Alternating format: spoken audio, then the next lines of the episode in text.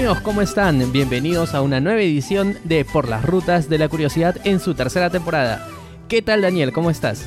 ¿Qué tal Jorge? Muy bien y listo para viajar a un país muy muy lejano. Si alguna vez eh, alguno de nuestros tíos, nuestros abuelos o nuestros bisabuelos ha usado esa frase, ¿no? Aquí en la China o en la Cochinchina, pues justamente nos vamos a ir hasta este último sitio, aparte de la Cochinchina. ¿Dónde nos vamos? Nos vamos a un país llamado Camboya. Sí, eh, y de hecho que, que, ahí en Twitter lanzamos una pregunta respecto a que eh, hablando un poco del episodio que se iba a venir, que era un país que tenía en su bandera su atractivo turístico e histórico, y podríamos decir que hasta religioso, ahí en medio de su bandera, ¿no? es como, eh, como si tuviéramos Machu Picchu y nosotros en medio de nuestra bandera en vez del escudo. Por supuesto, exacto, es tal cual. Y efectivamente el país de Camboya, que está en el sudeste asiático, tiene en su bandera el, perfil, vamos a decirlo así, la imagen de Angkor Wat. El, skyline. Que, que, viene a ser, que viene a ser el templo religioso de mayor envergadura incluso a nivel mundial. Claro, este, justo antes de empezar el programa estábamos viendo ese dato, que es el, la estructura religiosa más grande jamás construida, al menos de las que se conocen. Quién sabe si antes ha habido alguna otra dedicada a otra religión que, bueno, se haya destruido, no la conocemos, pero actualmente es la más grande. Y si por ejemplo vemos, para comparar por ejemplo con una de las estructuras cristianas religiosas más grandes como la Basílica de San Pedro, que está en Roma, en Italia, esta última tiene una, un tamaño de 2 y algo hectáreas, 2 y unos puntos decimales hectáreas mientras que Angkor Wat, que es este lugar que estamos mencionando, supera las dos cifras de hectáreas. Es enorme, es un conjunto de templos enorme. y, si uno, sí, y si uno lo ve desde arriba, este, gracias a la maravilla pues, del Google Earth, la vista satelital, va a ver que está en medio de la selva y va a ver que está como rodeada de una especie de canal de agua, em, una, este cuadrado, ¿no? Que es como una isla cuadrada. Yo me imagino, eso es artificial, obviamente, y ahí encima han construido eso. O sea, es, realmente increíble, ¿no? Cómo esto se construyó en el siglo, durante el siglo XII, que fue eh, que empezó su construcción hace cuánto tiempo.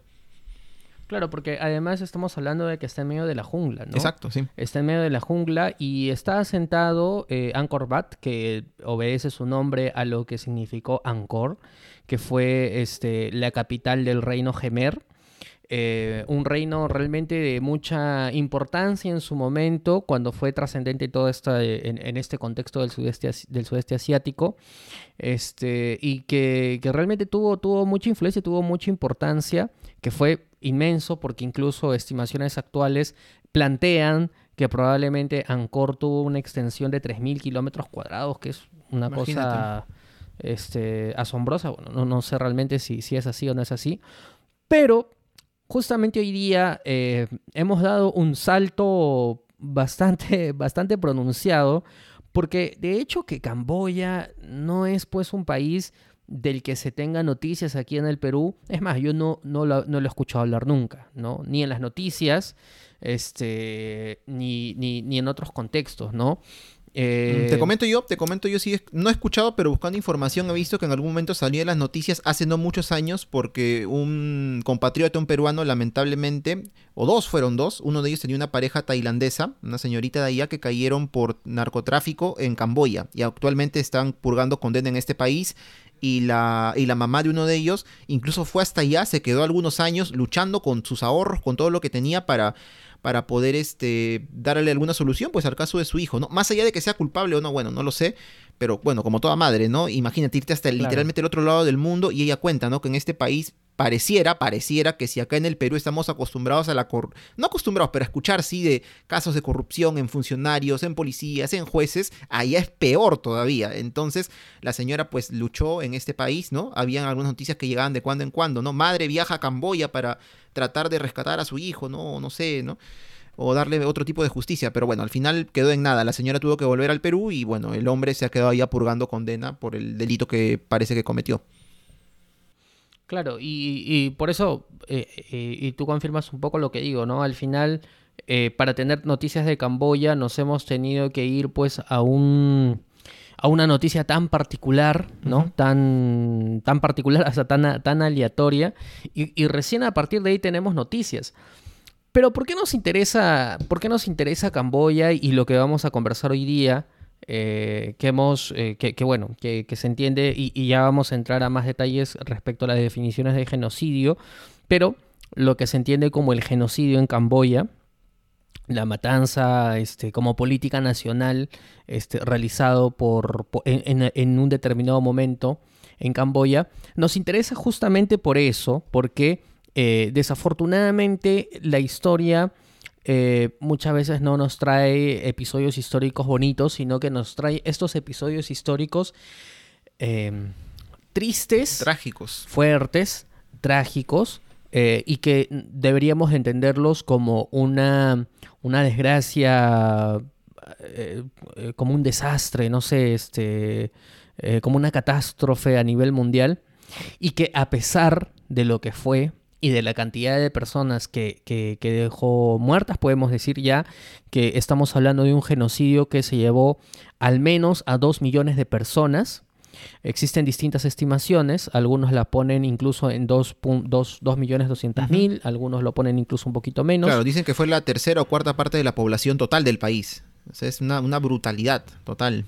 Es una brutalidad total. Pero, y a pesar de eso, cuando vayamos develando un poco todo el contexto de lo que pasó en Camboya, nos vamos a dar cuenta que a pesar de ello, no de, parte de la comunidad internacional, en realidad no existió una voluntad firme de castigar eh, los actos malsanos que se hicieron en Camboya.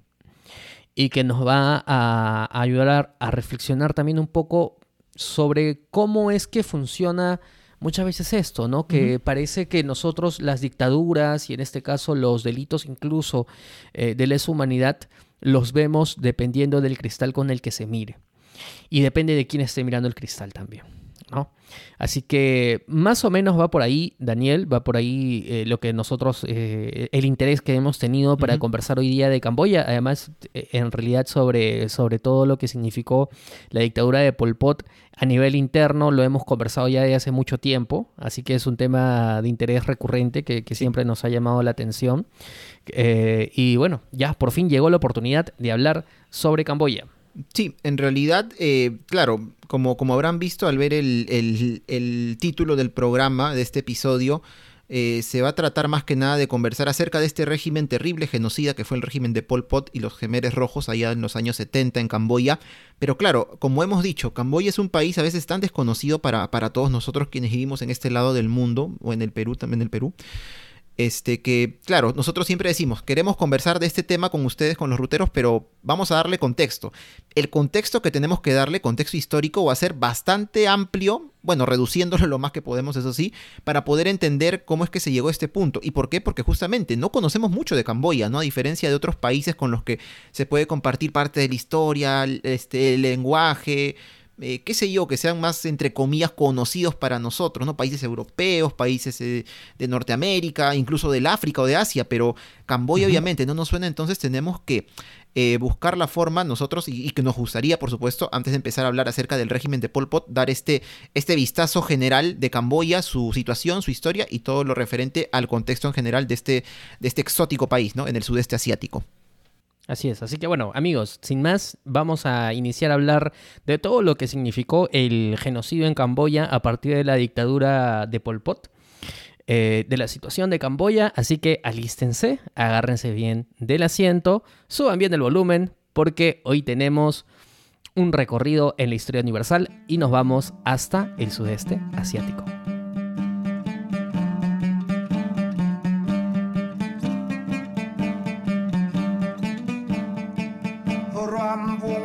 sentimiento.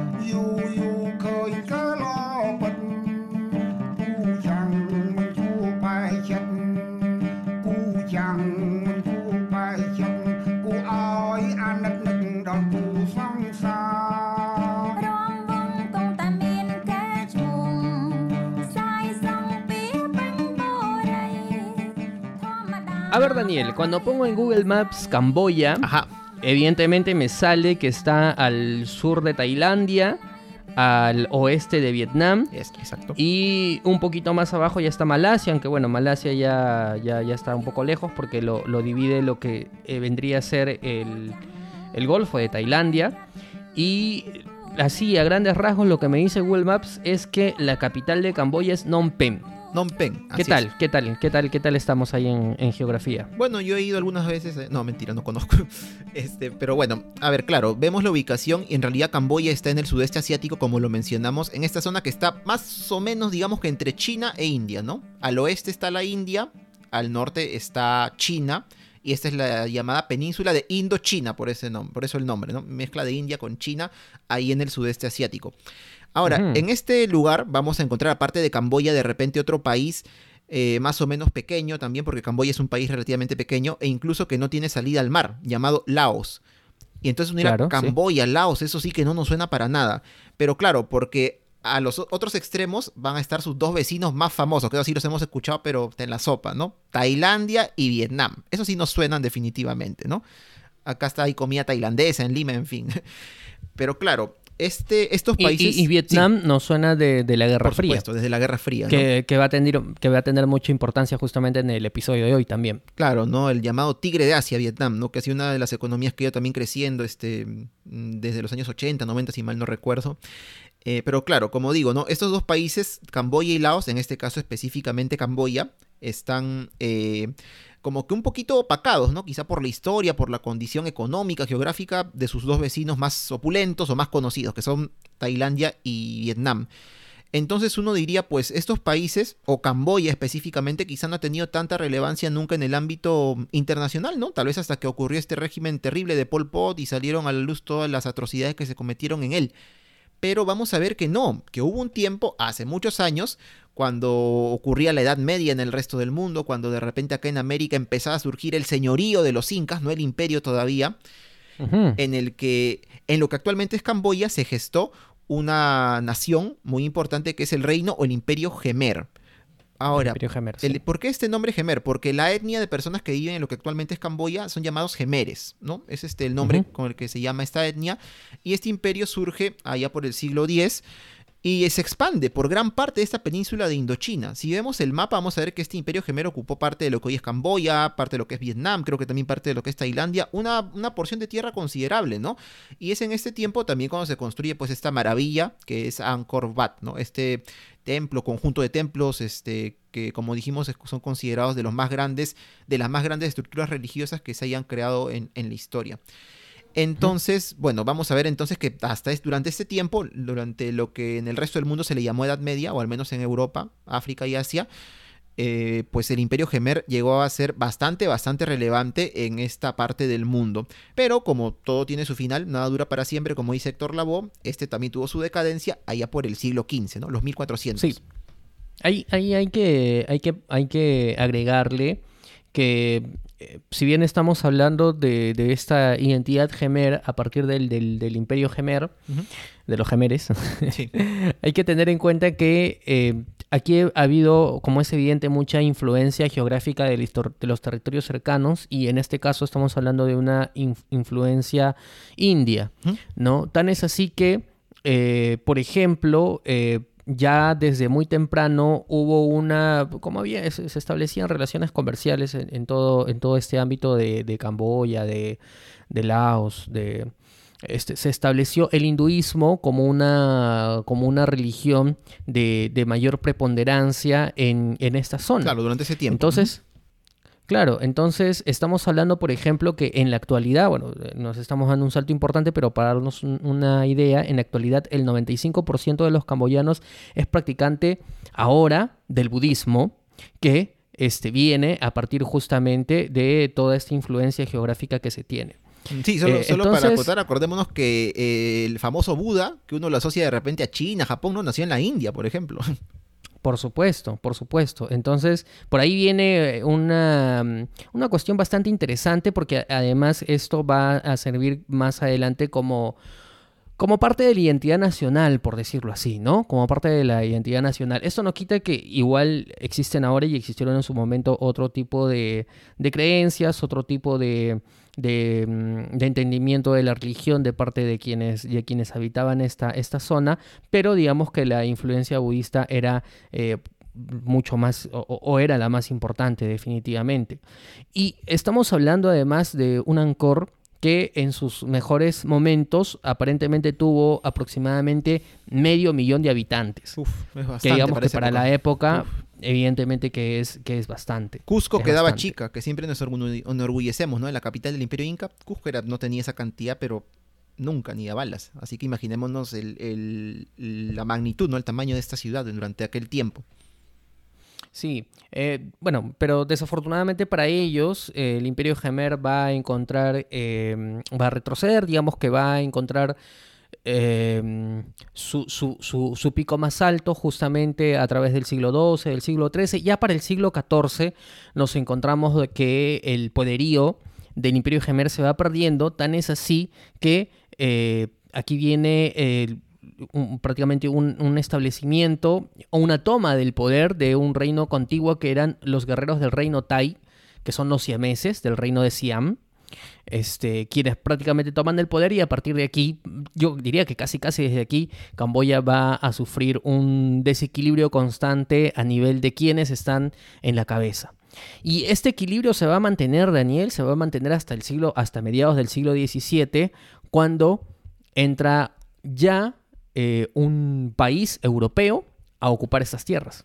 Sí, antes de esto, de mencionar a este país europeo que va a ocupar estas tierras, como mencionaste, mm, debemos entender que, claro, a partir de la decadencia de este imperio Gemer, es que los vecinos de Camboya, que son Tailandia, que creo que en esa época se llama Siam, con M, Siam, el reino de Siam, bueno, y también este Vietnam, como que ya empiezan también a tener una mayor preponderancia y por ahí, ¿no? Que empiezan a meterse a veces al territorio, conquistar alguno que otro territorio. Creo que Tailandia en un momento llegó a conquistar Camboya, ¿no?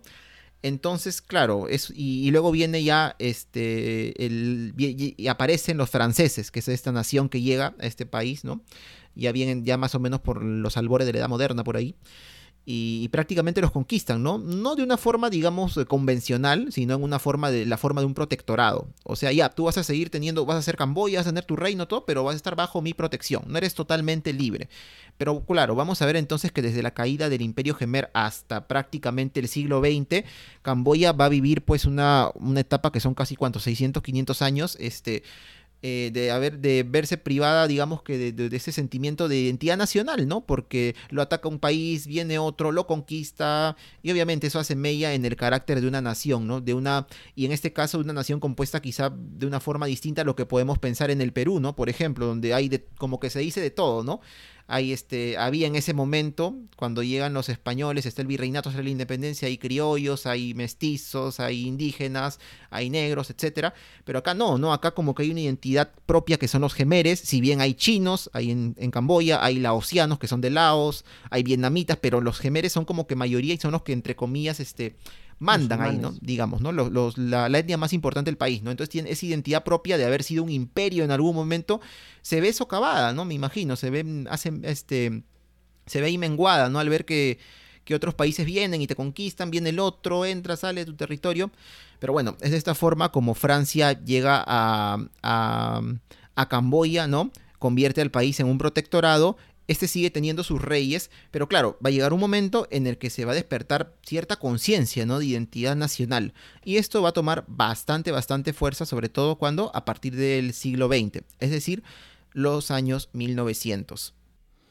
Sí, y eh, de todas formas hay que, hay que mencionar de que, por ejemplo, a nivel de, de, la conchinchina de lo que era Vietnam, el protectorado de Camboya no se aglutinó a, este, a esta colonia, entonces eh, dentro de, del, digamos, dentro del colonialismo que vivía Camboya, porque más o menos era así, era una especie de colonialismo, aunque eh, supuestamente en la teoría todavía continuaba una especie de, de, rey o de gobernante que tomaba decisiones que en realidad eran decisiones eh, trasladadas desde, desde, la, desde la metrópoli. Este, fue un periodo de cierta calma, entre comillas. Pero Posteriormente nos vamos a encontrar con que la calma se rompe en Europa y por ende se rompe también en los países que eran colonias de los países europeos. Estamos hablando de la Segunda Guerra Mundial, en la que Francia pierde eh, así, desde el saque, con, sería cuestión de recordar un poco la Segunda Guerra Mundial. Sabemos pues que, que Alemania, la Alemania nazi empezó con, con ese movimiento expansivo, con la Blitzkrieg, eh, invadiendo Polonia, siguiendo con demás invasiones. Llega a Francia, los franceses piensan, no, por acá no van a llegar, nunca van a pasar. Alemania termina tomando París y como sabemos Francia termina rindiéndose ante, ante la invasión alemana porque no tenía mucho que hacer. Y es en estas circunstancias que Francia, eh, bueno, se, vuelve también una especie de gobierno títere de la Alemania nazi, ¿no? Si, bien existía una cierta resistencia francesa, eh, lo cierto es que prácticamente Francia eh, va a actuar de acuerdo a las directrices nazis mm, por obligación, básicamente, ¿no? Aunque algunos, aunque algunos no tanto. Lo cierto es que toda esta situación eh, dentro de, este contexto en el que las naciones europeas tenían una representación colonial importante, ya no, por ejemplo, tanto en América, como hubiese sido un par de siglos antes, ¿no? Eh, como, como era aquí en América del Sur. Pero este, este tipo de, de dominio geopolítico internacional se había trasladado pues a, países africanos o a territorios africanos y a territorios asiáticos también, incluso del Medio Oriente. Y eso va a explicar, por supuesto, más adelante muchos conflictos que hasta el día de hoy se mantienen y que todavía no se han, no se han logrado solucionar. Y entre ello estaba justamente Camboya porque esto afecta, afecta gravemente eh, la situación que se vivía en Camboya, tan es así que se vio ocupada por tropas japonesas, por tropas japonesas, claro. y eh, parte de sus territorios fueron ocupados también por sus vecinos tailandeses. Entonces, eh, ya en 1941, Tailandia ataca Camboya y recupera cierta, cierta parte, recupera entre comillas, pero bueno, ocupa, ocupa territorio camboyano. Y evidentemente es toda una situación, este, o todo un contexto bastante, bastante complicado, ¿no? Hasta el año 45 en el que finaliza la Segunda Guerra Mundial y un poco como que Francia dice, muy bien, se acabó, recuperé mi soberanía, voy a, recuperar mis colonias. Ajá. Eh, pero evidentemente ya no era, no, era tan fácil, ¿no? Entonces Camboya justamente aprovecha esta debilidad de la metrópoli para empezar a gestar eh, su proceso independentista. Tan es así que en el año de 1953 Camboya logra su independencia. Así es, logra su independencia de la mano del el rey en aquel momento del país, que era Norodom Sihanouk. Bueno, espero que esté bien pronunciado. ¿Cómo, cómo, cómo, cómo? ¿Cómo era? ¿Cómo era? Norodom Sihanouk. Ahí está. Muy bien. Eh, lo que pasa, a ver, este rey eh, gobernaba Camboya desde el año 1941, eh, claro, bajo el protectorado francés una vez más, pero como mencionas, ¿no? Ya una vez acabada la Segunda Guerra Mundial y con Francia con, digamos, con ganas de retomar esta soberanía en ese territorio, pues también entiendo que seguramente muchos dijeron, pero has, no has perdido, pero has tenido un montón de derrotas contra Alemania, han invadido y ahora te la vienes a dar de acá de, de querer este, recuperar territorio. No, nosotros también por ahí podemos hacerte frente, de alguna forma. Y es así que el 9 de septiembre de 1953 eh, se decreta la independencia de Camboya. Previamente Francia ya había dado ciertas concesiones, ¿no? Obviamente no la independencia como tal, ¿no? Pero ya en esta fecha del año 53 es que se proclama la independencia de este país del sudeste asiático. ¿Y qué pasa? Se instaura ya una monarquía, una monarquía digamos que independiente ahora sí, ya no bajo la protección de Francia, pero el 2 de marzo de 1955 el rey Sihanouk eh, va a ser una jugada mm, bastante, bastante mm, interesante, poco usual. ¿Qué va a hacer? Va a abdicar al trono y va a decir, ya no quiero ser rey, dejo de ser rey y abdico en favor de mi padre. Su padre se llama Norodom Suramarit. ¿Y qué pasa? El rey Sihanouk, o el ex rey en este caso, explicó, ¿no? Que renunciaba al trono, según él, para librarse de algunas intrigas de la vida en palacio y para tener un, este, ser más accesible, ¿no? A la gente de a pie, siendo un ciudadano común. Pero claro, muchos dicen, no, lo que él hizo simplemente fue renunciar para, porque pensaba, uy, ahora que somos una monarquía independiente, de repente por ahí este, los políticos van a tener más fuerza, ¿no? Que yo, yo solamente voy a ser un rey como que como que en un papel más em, de adorno constitucional, ¿no? De alguna forma. Entonces renuncio y ahora sí que ya no soy rey, estoy libre para poder entrar en la vida política. Y es así que eso es lo que hace. Se mete en la política del país eh, y llega a ser, me parece, primer ministro incluso. O sea, lo que él quiso en realidad fue desprenderse de este título de rey, dárselo a su padre, pero para él tomar las riendas de este nuevo país independiente, eh, pero ya de ese otro lado, ¿no? Porque sabemos, este, de otro lado político, porque sabemos que actualmente pues son pocos los países eh, que tienen monarquías, pero donde el rey sea realmente como, como ocurría en la Edad Moderna, en la Edad Media, la cabeza que dirige y dice, yo hago esto y se hace, ¿no? no, actualmente hay parlamentos, eh, hay leyes, ¿no? Y muchas veces el monarca está como que con un papel protocolar nada más, ¿no? Está ahí, pero no participa en política. Entonces parece que el rey Sihanouk, o el ex rey Sihanouk, dijo, no, yo prefiero dejar de ser rey, pero seguir manteniendo acá un papel en la política de mi país, de Camboya. Y es así que, bueno, hace esta, esta jugada, ¿no? Medio, medio poco convencional. Pero bueno, ¿qué pasa? El 3 de abril del año 1960, el padre de Sihanouk, que era el rey Suramarit, fallece y Sihanouk vuelve a asumir como jefe de Estado, pero ya no como rey, sino como príncipe nada más. No llega a volver a ponerse el título de rey. Pero durante este tiempo ya está empezando a tomar forma un acontecimiento que también iba a marcar eh, la pauta y el futuro de esta zona del mundo. Nos referimos a la guerra de Vietnam, a la famosa guerra de Vietnam a la famosa guerra de Vietnam. Pero antes de, entrar a la guerra de Vietnam, quería eh, mencionarte, Daniel, que eh, hay un problema también de suficiente legitimidad respecto a quienes están ocupando los cargos principales en, en Camboya. ¿Por qué? Porque y esto era un problema que se venía arrastrando desde, desde cuando Camboya era protectorado de Francia, que en realidad parte de los cuadros técnicos del país, quienes, quienes tomaban las decisiones, los burócratas que tomaban las decisiones, no eran camboyanos en sí mismos, sino que en su mayor parte eran vietnamitas. Ajá.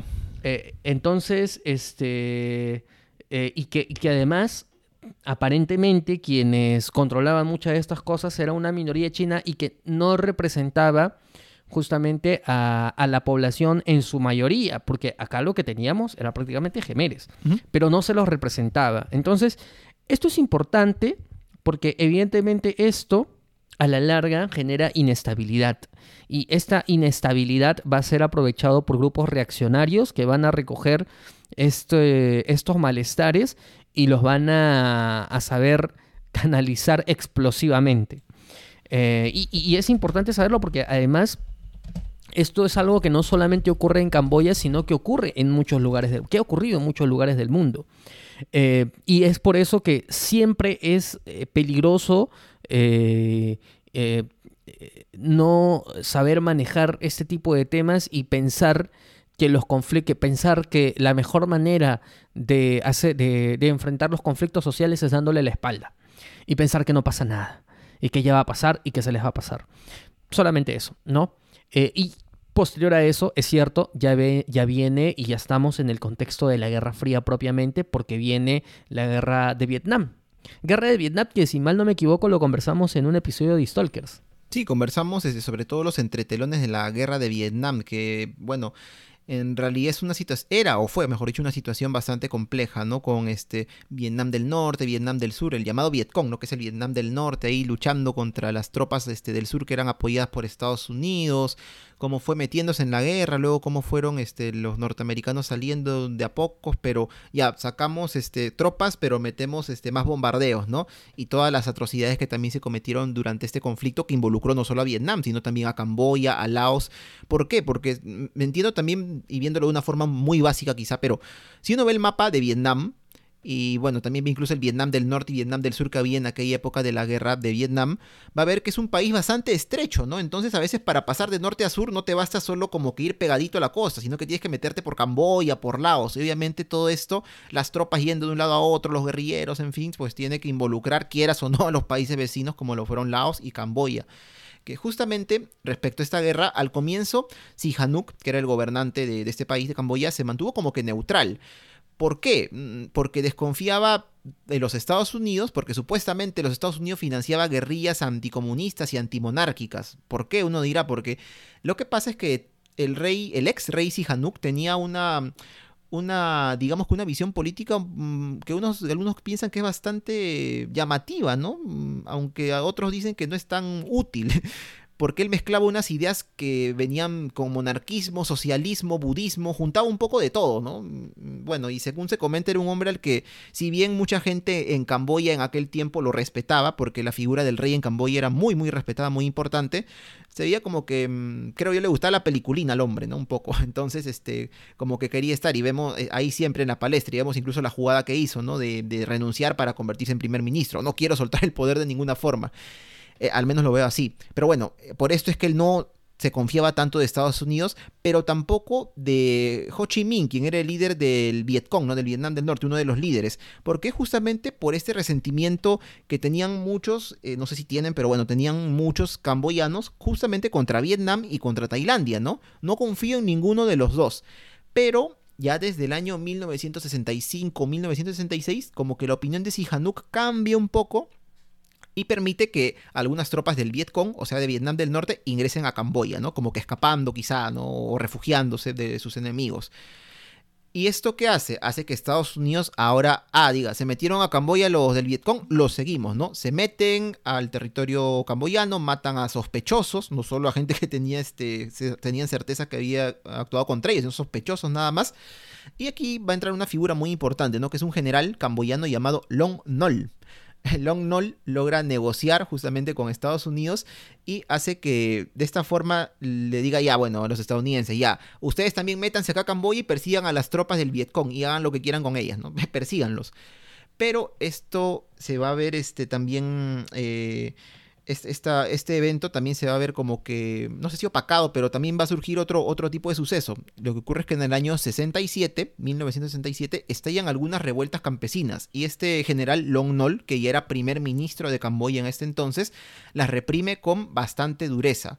Luego ocurre un tema que es este, el asalto a la embajada de Vietnam del Norte en Camboya y también una persecución o hostigamiento a minorías étnicas, ¿no? Porque como dijimos, en Camboya la mayoría son los gemeres, pero también hay chinos, vietnamitas, gente de Laos, este, pero bueno, los persiguieron, no los hostigaron.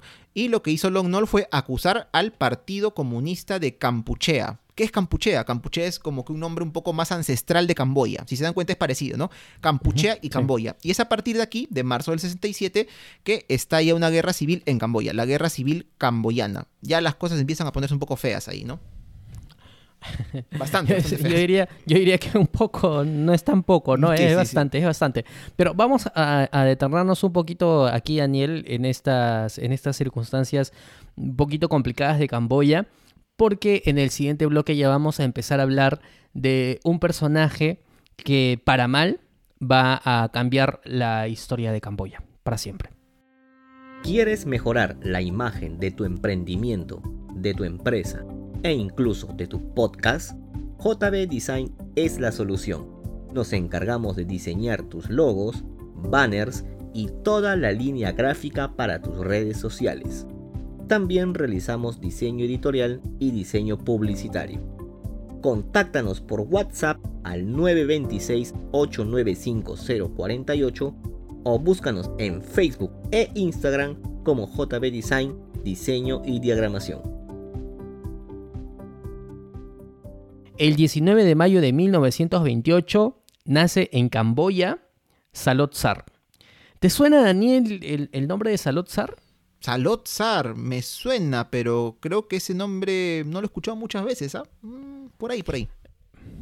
En realidad no, porque digamos que no era el nombre artístico con el que se va a ser conocido más adelante, ¿no? Este, que va a ser Pol Pot. Salot Sar fue el menor de siete hermanos. Una vez que nació, eh, Salot fue enviado a realizar sus estudios en un monasterio budista. Em, un monasterio budista eh, y estuvo aquí hasta la adolescencia, cuando los monjes budistas tocaron las puertas de la casa de Salotzar le dijeron, señor, señor papá de Salotzar, no sé cómo, se manejarán los apellidos allá en, en Camboya, este, tenemos un problemita, le dijo, pero ¿cuál es el problema? Bueno, hemos estado varios años con Salotzar, le hemos estado enseñando este, todo el conocimiento eh, ligado a nuestro, a nuestro templo, a nuestra religión, a, nuestro, a nuestra forma de entender la vida, a nuestras costumbres, pero nos hemos encontrado con que Salot Sar eh, como que en este caso, sí, como que no no le da, ¿no? No puede, no, o sea, tiene no no no no tiene no desarrolla sus capacidades, tiene ciertas dificultades para seguir con sus estudios. Así que Salot Sar eh, no, no termina los estudios que estaba realizando en este, en este monasterio, pero va a tener la suerte que más adelante eh, él tenía familia, entre ellos este, uno de sus hermanos que trabajaba en el Palacio Real. Es así que él va a lograr irse a París a terminar sus estudios, o bueno, a, realizarlos, ¿no? A realizar sus estudios a París. Y Aquí hay, varios puntos, ¿no? En primer lugar, eh, evidentemente, como ya lo hemos mencionado, Camboya era protectorado de Francia. Y si uno se pone a revisar las actuaciones políticas de Camboya una vez que ya logra su independencia, uno se da cuenta de que si bien ha logrado su independencia, todavía existe un, vínculo muy importante entre Camboya y Francia. Es un vínculo realmente muy importante. Eh, y nos lo demuestra, por ejemplo, con que no solamente Salot Sar, sino este, otras personas también que más, que más adelante van a estar ligadas al Partido Comunista de los Gemeres Rojos, también van a estudiar, con, eh, van a, estudiar a Francia. Y es así como eh, quien va a ser adelante, más adelante Pol Pot, va a ir gestando estas ideas eh, de índole socialista, ¿no? Porque él era, eh, conjuntamente con muchos de sus compañeros, ya desde, etapas muy, tempranas, desde el año 46, admiradores de Ho Chi Minh, el líder de la revolución vietnamita, que tú lo has mencionado hace, un momento. Eh, y bueno, ya en, dentro de estas circunstancias, Salot va a ingresar al ilegal Partido Comunista Indochino, eh, que todavía era un partido comunista no enfocado en Camboya, sino enfocado más que todo en Vietnam. ¿no? Pero era el partido comunista que había y que un poco recogía las ideas eh, socialistas que, estaban ahí en la época y estaban, estaban navegando. Posteriormente, en el año 1953, Salot Sar regresa de Francia, había estudiado en la, en la Sorbona regresa ya casado, porque regresa con una esposa, eh, que era una mujer en realidad camboyana, pero bueno, se habían casado en Europa, y a partir de aquí ya empieza a, gestarse la idea de, eh, no, no a partir de él, porque yo entiendo que él se integra, ¿no? Podríamos decirlo que es uno de los, de los, de los gestores, pero no el fundador en sí mismo, del Partido Comunista de Campuchea, que se funda en 1951. Entonces, si bien en un principio este partido solamente mantenía algunas diferencias con el Partido Comunista de Vietnam, con el tiempo cada vez este Partido Comunista de Campuchea va a, interpretar el socialismo, sobre todo el comunismo, va a interpretar el comunismo bajo una forma bastante particular de entender las cosas. O sea, se abren eh, de, de los vietnamitas. Sí, sí, se abren, se abren, efectivamente. Ya para 1960 existe una especie de congreso secreto en Pompem en el que el Partido Comunista se rebautiza como el Partido de los Trabajadores de Campuchea eh, y a quien se pone a dirigir el comité central es a Tou Samut. Pero Tou Samut misteriosamente tiempo después va a ser asesinado aparentemente por la policía camboyana. Es así que ante la desaparición de él, quien va a asumir este papel protagónico es el propio Salotzar. Claro, incluso hay sospechas, ¿no? De que él por ahí metió mano por ahí, ¿no? De, para que para que sea eliminado este antiguo líder o este líder del Partido Comunista de Campuchea, ¿no? Porque sabemos que a veces los juegos de poder son Partido de los Trabajadores de Campuchea. Bueno, sí, es verdad, el Partido de los Trabajadores de Campuchea, porque nuevamente, ¿no? Sabemos que estos juegos de poder, a veces cuando uno llega a lo más alto, e, e, se, se llega a esos extremos, lamentablemente, ¿no?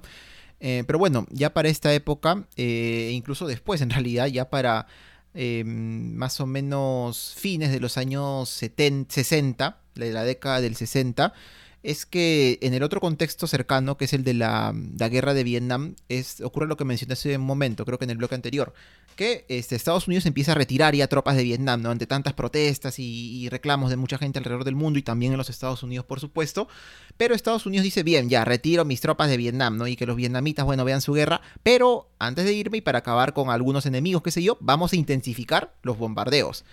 Y es así que de marzo del año 1968 a mayo de 1970 ocurre una operación llamada la Operación Menú, tiene ese nombre, en la que aviones de la Fuerza Armada, bueno, estadounidense, lanzan sobre Camboya 2.400 toneladas de bombas y gases defoliantes. ¿Qué son gases defoliantes? Son gases que sirven para hacer daño a las plantas o a las plantaciones. O sea, bombas que van a hacer daño obviamente a las personas y gases que aparte te van a, te van a malograr, ¿no? Te van a echar a perder tu cultivo, tu plantación, los árboles que dan frutos y todo aquello, ¿no? O sea, daño por todas partes. Imaginémonos la cantidad, ¿no? 2.400 toneladas de bombas. O sea, esto ocurrió, esto, esto creo que era mm, una cantidad mayor a lo que se lanzó en Japón durante la Segunda Guerra Mundial, es una barbaridad. Y esto hace que 600.000 personas en Camboya murieran y 350.000 en Laos. Y según este, el famoso, bueno, este, Henry Kissinger, ¿no? que estaba ahí en, en, los altos círculos de poder de Estados Unidos durante aquel tiempo, de quien tanto se habla, ¿no? que todo indica que era un criminal bueno, de guerra, ¿no? podría decirse. Este, él dice, no, pero sí, Hanuk, este, el, rey o el gobernante de Camboya sabía de esto, por si acaso. ¿ah? Entonces, claro, ¿esto qué origina? Origina que la población obviamente esté cada vez más descontenta, ¿no? O sea, este, me atacan los estadounidenses, me atacan, quieren atacar los vietnamitas, este, el rey eh, o el gobernante no hace nada. ¿Qué hacemos, no? Es en este momento que este partido de los gemeres rojos eh, que es como va a empezar a conocérsele a este, esta sociedad, este partido de corte comunista socialista que es liderado por Pol Pot, va a tomar más relevancia y va a conseguir algunos adeptos en Camboya, ¿no? Y ahora, ¿de dónde viene el nombre de Gemeres Rojos? Porque, claro, sabemos que la etnia predominante en Camboya son los Gemeres, entonces allá un camboyano entiendo que si tú le dices, eres gemer, por supuesto, yo soy gemer, soy este, orgulloso de serlo. Pero en algún momento, este rey Sihanouk o ex rey, bueno, eh, ya no recuerdo si en este época era rey o, jefe de Estado simplemente, pero era el que mandaba en Camboya, de cierta forma, él se refería, ¿no? Ah, esos son los gemeres rojos, ¿no? Como se le llama ahora a la gente de izquierda muchas veces, ¿no? Los rojos se le llama. Y como de una forma despectiva, pero claro, ellos no. Ah, somos los gemeres rojos. Lo adoptaron más bien con orgullo y empezaron a ser denominados así tanto por ellos mismos como por el resto de la población en Camboya. Alguna vez habrá que hablar sobre estos términos, ¿no? De rojos, este, y de la utilización a través de la historia de este término, porque uno pensaría que es un término más o menos reciente, ¿no? Y, y, recuerdo este, solamente yéndonos a una una pequeña licencia que nos damos del episodio, justamente leyendo eh, respecto a la guerra, un paper respecto a la guerra del Pacífico, a propósito del episodio que tuvimos la semana pasada con Aramis. Habíamos leído también un artículo que, se, que hacía referencia justamente a la utilización de este término en forma despectiva, ¿no? De los rojos, ya en el contexto de la preinvasión de, de, las tropas chilenas a, a la ciudad de Lima. Ya, ya, claro, en ese entonces no este es que se, acá no se sabía lo que era el comunismo, ¿no? Que era incipiente aún en esa etapa y esos términos no despectivos contra esta, claro, pero ya, forma política de ver las cosas. Claro, pero se, lo utilizaba en, términos despectivos para describir a delincuentes, ¿no? a personas que estén, que estén cometiendo actos de vandalismo, qué sé yo, ¿no? Ya entonces, ya entonces se utilizaba de esta forma este término, pero bueno, obviamente con, las licencias que nos da la historia, este, eh, o sea, sin, querer juzgar si está bien o está mal. Eh, pero bueno, ya más adelante y ahora en la actualidad se sigue utilizando como sinónimo de, algo malo, cuando en realidad más que algo malo o algo bueno es que hay que atenderlo en todo su contexto, ¿no? Eh, en este caso, el Partido de Trabajadores tenía apoyo del Partido Popular Chino.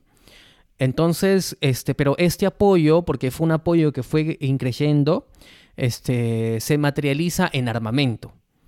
Se materializa en armamento, porque los gemeres rojos van a empezar a recibir de, este, eh, prácticamente eh, toneladas de armas y municiones desde Vietnam del Norte, desde China y desde la Unión Soviética.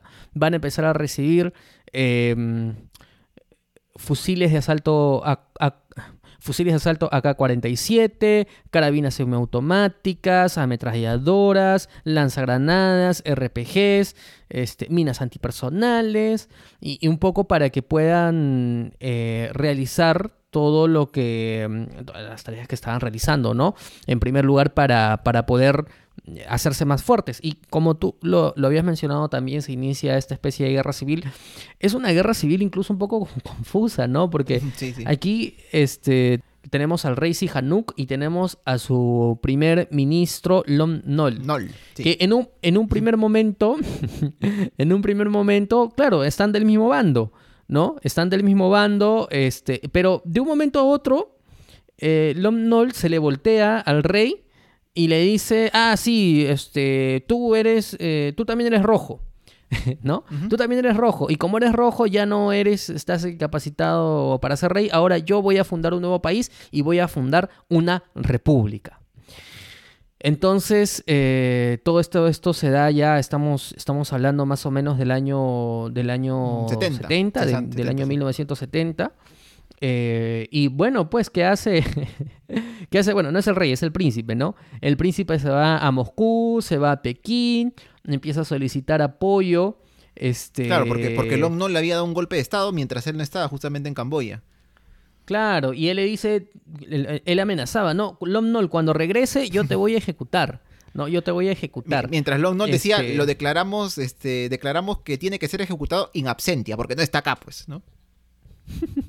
Y es así como él funda la República Gemer, ¿no? Y se declara el primer, el primer presidente de la República Gemer.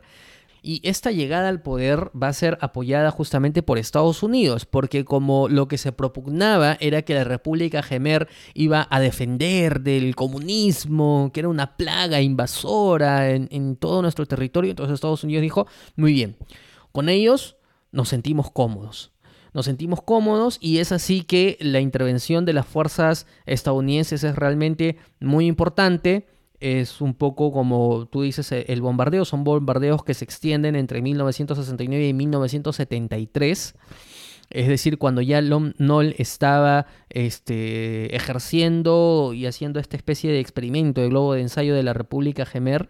Y eh, se considera que estas bombas ocasionaron la muerte de cerca de 150.000 campesinos eh, camboyanos, sin contar a los O exiliados. sea, adicional a lo que se mencionó antes todavía. Sí, y 150.000 personas eh, es una cantidad brutal. Es una cantidad brutal y que realmente nos, nos debe llamar la atención de cómo es que se ha pasado por el agua tibia este tipo de actuaciones de parte de Estados Unidos en estas circunstancias. Porque eh, incluso cuando en pleno esfuerzo de la guerra de Vietnam y Estados Unidos empieza a hacer bombardeos por, por tropas vietnamitas que estaban en el norte de Camboya, eh, fueron bombardeos que no se hicieron con declaratoria de guerra. No, fueron, fueron, fueron bombardeos que se hicieron, y, tú también lo has mencionado, que se hicieron porque se, se dijeron, bueno, acá hay un objetivo, hay que hacerlo. Y los permisos y los tratados internacionales no nos importa nada. Estados Unidos siempre Bueno, acá está Poniendo- la, claro, la figura sobre todo de Nixon y de Kissinger, ¿no? En estos casos. Y eh, evidentemente que todo esto va, va a traer consecuencias, va a alimentar eh, la sensación de desarraigo, de desigualdad, de desesperación, ¿no? An- ante todo esto, y de eso se va a alimentar muy bien eh, el, el partido de los, o bueno, en este, en este momento ya el movimiento de los gemeres, de los gemeres rojos. Y como una especie de corolario a esta fase previa del apocalipsis, por mencionarlo así, porque todo lo que hemos contado, eh, Sí. para los ruteros que estarán escuchando, este, estarán diciendo, wow, qué feo, ¿no? Pero espérense, todavía no llegó lo peor. Todavía, todavía sí. Eh, como parte de la política de Lom Nol es eh, establecer campos de concentración eh, contra los vietnamitas espiral del caos, ¿no? Estamos en una espiral del caos. En un primer momento al, al- al gobernante de, de- de Vietnam, pues tampoco como que le interesaba mucho esto, porque también estamos hablando de un régimen bru- brutal de Hanoi. Pero eh, realmente esto fue como una especie de boomerang, porque lo que quería Lom Nol era utilizar a muchas de estas personas como especie de prisioneros de guerras para luego establecer algunas negociaciones. Le salió el tiro por la culata porque eh, eh, de parte del régimen prooccidental de Vietnam del Sur empiezan a enviar tropas a Camboya para poder rescatar justamente a, vietnamitas que se encontraban en estos campos de concentración y obviamente aquí quienes sufrían más eran eh, los propios camboyanos, ¿no? Porque este, este ingreso de tropas, de tropas vietnamitas lo que se llevaba consigo eran pueblos enteros. los que lo saqueaban, violaban, quemaban, saqueaban. Entonces, eh, mira, mira dónde estamos. Ahora, paralelamente a esto, los gemeres rojos ya habían estado eh, realizando, desde 1970, habían estado realizando un avance progresivo de dominios de territorios, que sabemos que estaban enfrentados contra el gobierno de Lom eh, pero poco a poco los gemeres rojos, si bien todavía no habían tomado la capital, van tomando territorios, van tomando territorios, y ya aquí empieza a verse que los gemeres rojos tenían un entendimiento distinto de lo que incluso nosotros conocemos como, como eh, lo que implica el socialismo, ¿no? Que, seguramente muchos, eh, o tal y como nos lo han explicado y como parte del, socialismo teórico se establece es que eh, el capitalismo tiene que desaparecer y un poco e, establecer un estatus en el que todas las personas tengan las mismas oportunidades, que partan de las mismas condiciones y que todo, que todo patrimonio sea colectivo, ¿no? Pero ya los gemelos rojos, sin entrar a detalles, porque en el siguiente bloque vamos a entrar en detalles, ya empezaban a realizar ciertas acciones este, respecto a esto. Sí, y, ojo que ya para ese tiempo también tenía un aliado mm, que tal vez años atrás hubiera sido impensable. Nos referimos al mismo ex rey, ex gobernante de Camboya, Sihanouk, ¿no? Norodom Sihanouk, que él estaba en China en ese momento, vivía entre China y Corea del Norte ahí, lanzando pues arengas, ¿no? Creando un frente y también un gobierno en el exilio, ¿no? Este, exhortando a los camboyanos a, a luchar contra el régimen de Long Nol. Porque claro, si bien había algunos que están decepcionados de él, como dijimos, la figura del rey en Camboya era bastante, bastante preponderante, incluso ahora que estaba en el exilio. Y acá es que llega como que a tener un entendimiento, ¿no? Con los gemeres rojos. Llegaron a algún acuerdo, encontraron este, coincidencias ideológicas, no sé, pero llegan a tener esta, esta, digamos, este, como digo, este acercamiento que hace que, claro, a los ojos de más población vean a los gemeres rojos también con, de una forma más, este, eh, digamos, de más aceptación, ¿no? Pese a que ya en este tiempo, si bien ya hemos hablado de las atrocidades también del régimen de Long Nol, los campos de concentración contra los vietnamitas, el permitir que otro país ingrese, en fin, Claro que los gemeres rojos en su avance, porque aún como dices no han tomado la capital Phnom Penh, la capital de Camboya, en sus avances van demostrando que tampoco es que ellos sean pues realmente la salvación contra este régimen de Long Nol, ¿no? Pero como dices ya eso vamos a hablar en el siguiente bloque mucho mucho más a detalle. Y bueno, la situación para fines de 1974 era que Phnom Penh prácticamente ya estaba rodeada por, por la guerrilla de los gemeres rojos. Eh, Estados Unidos, para tal fin, había establecido, o sea, la única forma de acceder a Phnom Penh era el río Mekong y el aeropuerto de Pochentón. El más importante del eh, sudeste asiático, el río Mekong. Sí, que, nace en dónde, Daniel? Tú que ayer estabas curioseando ahí por el, río Mekong con, con, el Google Maps. Sí, para explicar rápidamente lo que pasa es que en alguna de las fuentes que hemos consultado, que como siempre, ¿dónde la vamos a dejar, como dice el Lutier? En el puesto instalado en el hall, no, en, el, en, las notas del episodio, este, bueno, se menciona que... igual quiero, quiero acordarme, solamente algo chiquito que al, final del, del episodio este, quiero comentar un poquito sobre, sobre el libro que justamente me ha, servido mucho para entender también esta situación que es Campos de Muerte. Este, pero ya lo comentamos ya al final. Sigue, sigue. Bueno, simplemente también para terminar rápido, eh, los gemeres rojos, ya vamos a ver en esta en esta ideología que ellos tenían, esta interpretación muy, muy particular del socialismo, el comunismo que tenían, estaban en contra pues de las ciudades, ¿no? Porque estas, dicen, eran la, la parte de la plaga que trae el capitalismo al mundo occidental. Y a Phnom Penh, que era la ciudad más grande e importante de Camboya, la llamaban la prostituta del Mekong así como a Babilonia creo que le decían la ramera, algo así, ¿no? Bueno, eh, a Phnom le decían la prostituta del Mekong. Entonces, bueno, el río Mekong es un río importante el sudeste asiático, entonces yo ayer en la noche, antes de dormir, agarré el Google Maps, busqué el río Mekong, su desembocadura, fui subiendo, subiendo, subiendo y sin querer llegué al Tíbet, que es donde nace. Imagínense, un río larguísimo y el más importante de esta región, bastante caudaloso, ¿no? Comparable quizá a la selva de nuestro país, ¿no? Para hacernos una idea del calor y, la cantidad de, exuberancia que tiene las plantas, los árboles y la jungla. Sí, sí, sí, sí, tienes razón, tienes toda la razón. Eh, y, bueno, em, ya para inicios de 1975 prácticamente se inicia la ofensiva final con la, con la intención de tomar Phnom Penh. Estados Unidos intenta eh, ampliar el puente aéreo, pero no lo va a lograr. Este, tampoco se va a lograr realizar una llegada por el, por el río Mekong, porque eh, la guerrilla había minado parte del río, entonces logra destruir la armada fluvial del gobierno. Este, empiezan ya el 5 de marzo, eh, unos tres meses después, eh, bombardean el propio aeropuerto de Ponchentón. Este, el ejército como que logra recuperar un poquito estas circunstancias en el día 15, pero para el día 22 nuevamente las guerrillas ya prácticamente toman el control, eh, destruyen aviones de transporte y ya para el primero de abril Phnom Penh prácticamente fue finalmente rodeada en su totalidad y lista ya para poder tomarse. Es por eso que en los primeros días de abril em, Estados Unidos eh, logra sacar a la mayoría de, personas, o, bueno, de las, de las, personas más importantes, entre comillas, que ejercían el gobierno de Camboya, porque ya se entendía pues que no, que no había forma. Que no iba a aguantar la ciudad más tiempo. Este, ya prácticamente este asedio que está mejor que estaba. Claro, Lon Nol eh, escapa y huye a Hawái. Claro.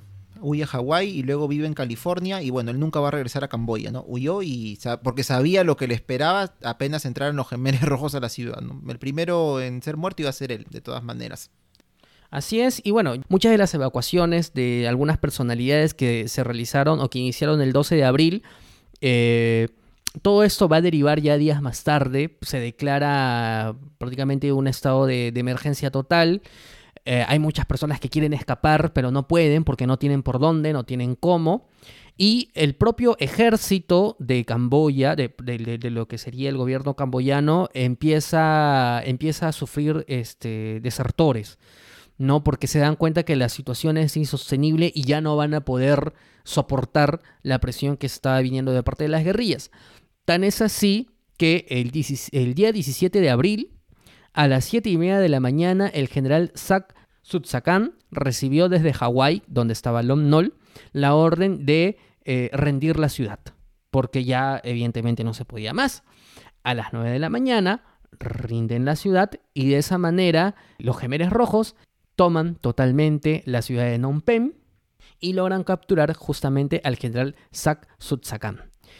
Y es así como Camboya se acaba la República Gemer que había fundado Lom Nol y va a iniciar una nueva etapa de su historia, pero una historia que nadie en ningún lugar del mundo se imaginaba que iba a ocurrir.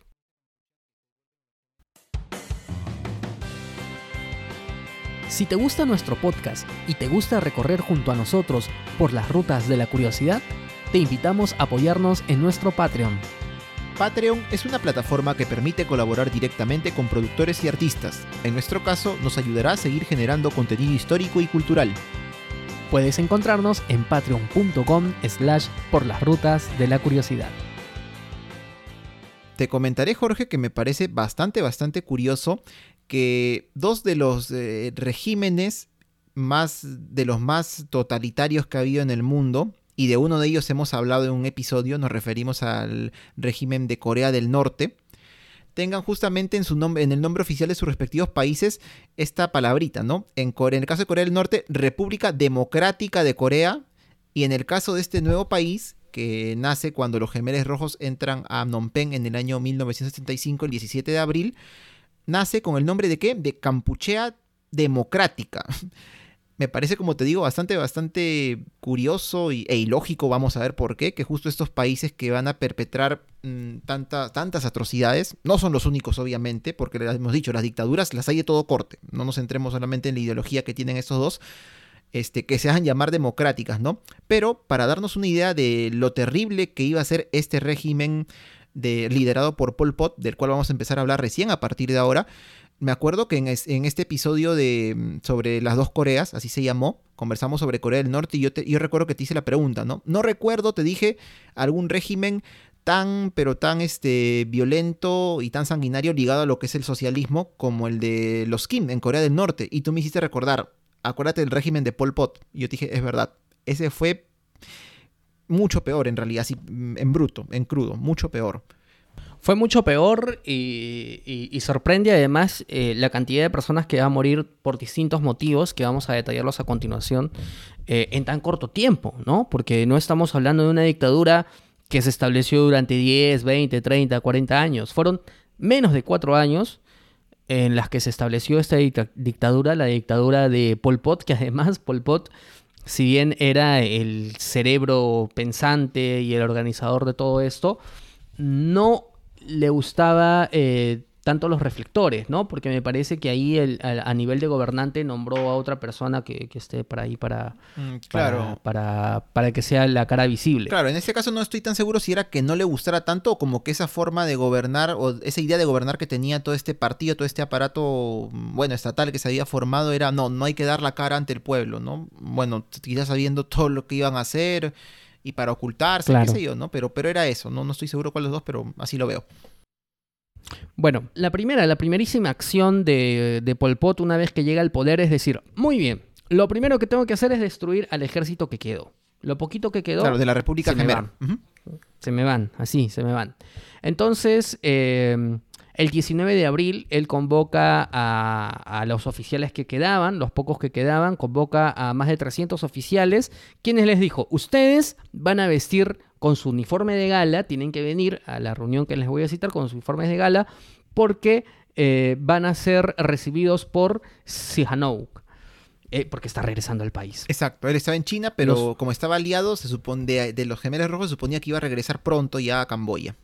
Claro, ¿no? los, los convocan, ¿no? Todos ellos van, muy bien, ¿no? Pensando pues que van a, a, ser parte de una ceremonia protocolar y los asesinan a todos a metralleta. Eh, para empezar.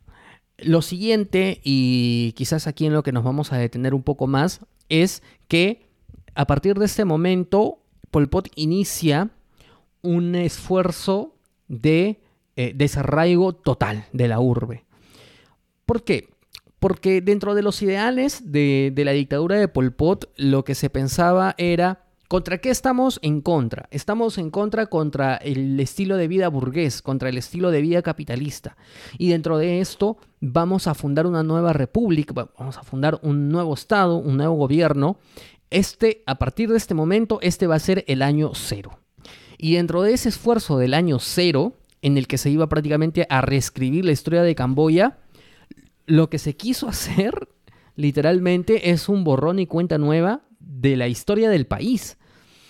Porque es como que, Daniel, eh, viniera alguien aquí a gobernar y nos ordenara, mañana salen ustedes de sus casas, nos vamos a ir a, no sé, a la chacra, nos vamos a ir al campo, nos vamos a ir a trabajar. Supuestamente vamos, nos vamos a ir por dos, tres semanas y al final no hay cuándo regresar.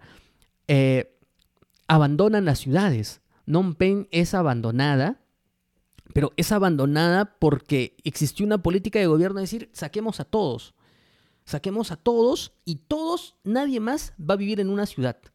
la vida en las ciudades se acabó.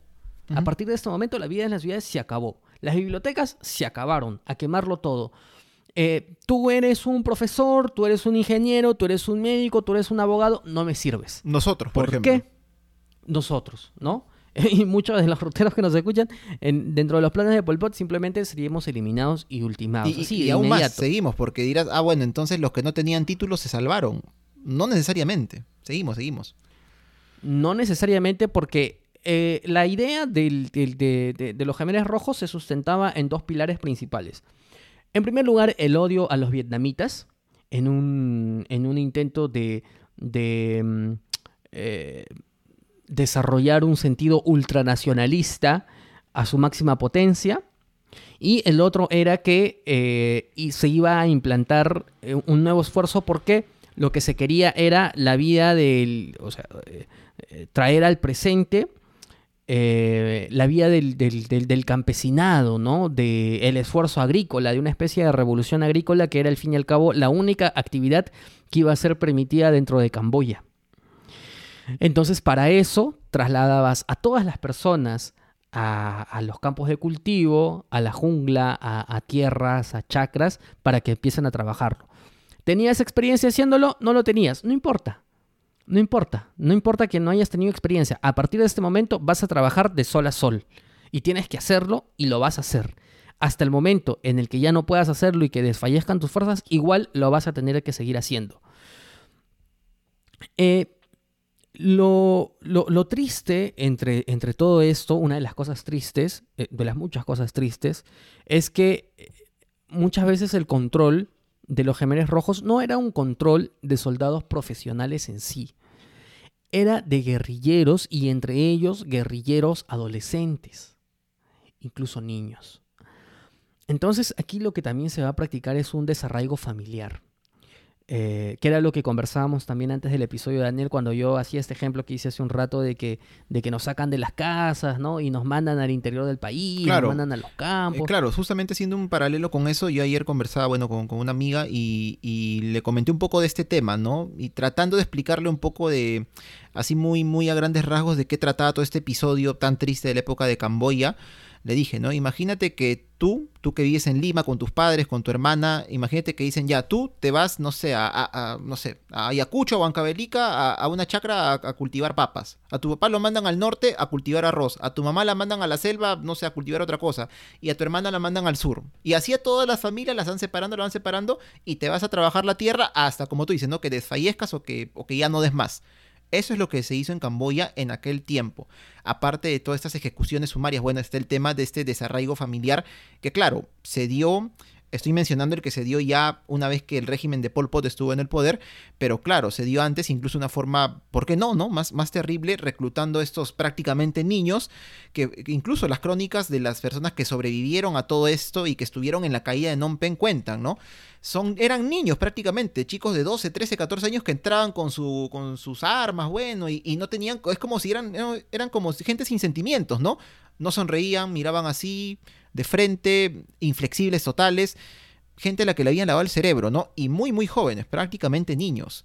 Obviamente, ¿no? Uno diría, y los padres de estos, chicos, pues bueno, ¿dónde habrán quedado, no? Hasta otras crónicas dicen que se les adiestra a estos niños. Si sabes que tu padre hace esto, esto, avísanos. Y nosotros lo matamos. Y los chicos, pues con el cerebro lavado, actuaban de esa forma. Algo, algo terrible donde se mire. Terrible donde se mire y que desafortunadamente fue una escala monumental. Se calcula que fueron 3 millones de personas las desplazadas de las urbes a las zonas de, de- cultivo y que, se, que los obligaron a convertirse en campesinos en los próximos meses. Evidentemente, eh, digamos, acostumbrarse a condiciones de vidas paupérrimas, lo que, lo que va a conllevar es que muchas de estas personas eh, desfallezcan, ¿no? Pero ya para entonces, Pol Pot eh, y, toda la cúpula de los Gemeres Rojos había mencionado de que para ellos, con un millón de personas revolucionarias, era suficiente para el país de Camboya. Considerando que en Camboya vivían millones de personas. Claro, ya con eso te está dando cuenta de que evidentemente había una política de exterminio.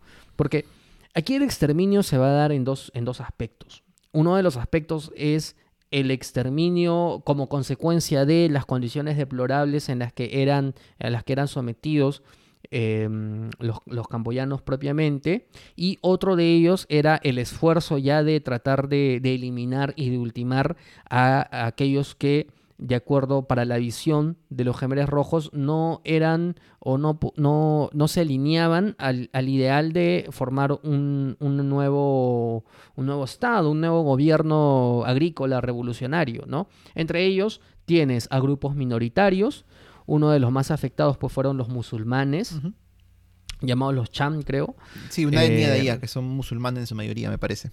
Claro, este que fueron eh, no en su totalidad, pero realmente hubo un, retroceso importante, o sea, en, en cuanto a porcentajes de la cantidad de personas que, que- que llegaron a ser ultimadas, también a nivel de los monjes budistas, un poco estas ironías de la vida, Pol Pot que había sido educado en un, en un monasterio budista, que fue dejado de lado por sus escasas capacidades y que ahora este, se determinaba que justamente la religión era algo que iba en contra de las políticas de gobierno y por eso se debía eliminar a ellos. Lo hemos dicho ya, profesores, o sea, cualquiera. Eh, De hecho, el que tú uses lentes ya era un sinónimo de que ibas en contra de los ideales del partido. Y como ibas en contra, eras candidato directo a la ejecución. Así de inmediato. Un comentario, una mirada, sonreír estaba prohibido, llorar estaba prohibido. ¿Por Quejarse, obviamente, todo- también en el... quejarse. Claro.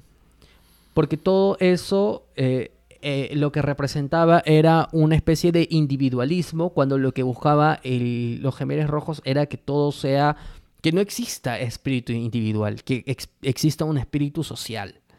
pero un espíritu social basado en el miedo, ¿no? Se eliminaron los colores de la ropa, las personas solamente podían vestirse o de manera tradicional o con vestimentas negras, no estaban prohibidos los colores, menos aún los colores alegres.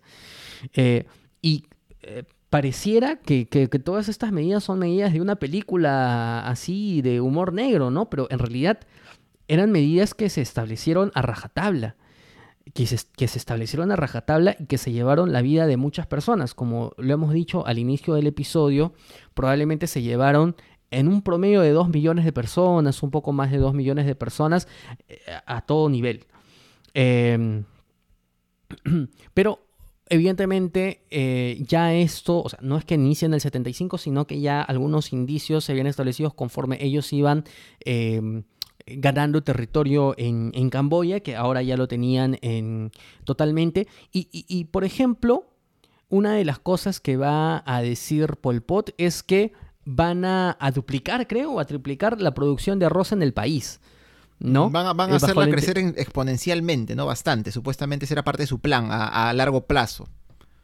¿Y, qué pasó al final? Bueno, al final no pudieron, ¿no? Porque se quedaron poco tiempo en el poder, pero vemos, vemos en realidad, por ejemplo, y antes de, mencionar esto, tú ya lo mencionaste, eh, tú ya lo dijiste hace un momentito, los eh, gemeres iban avanzando por, por, mm, por Camboya, y la última ciudad que tomaron fue Phnom Penh.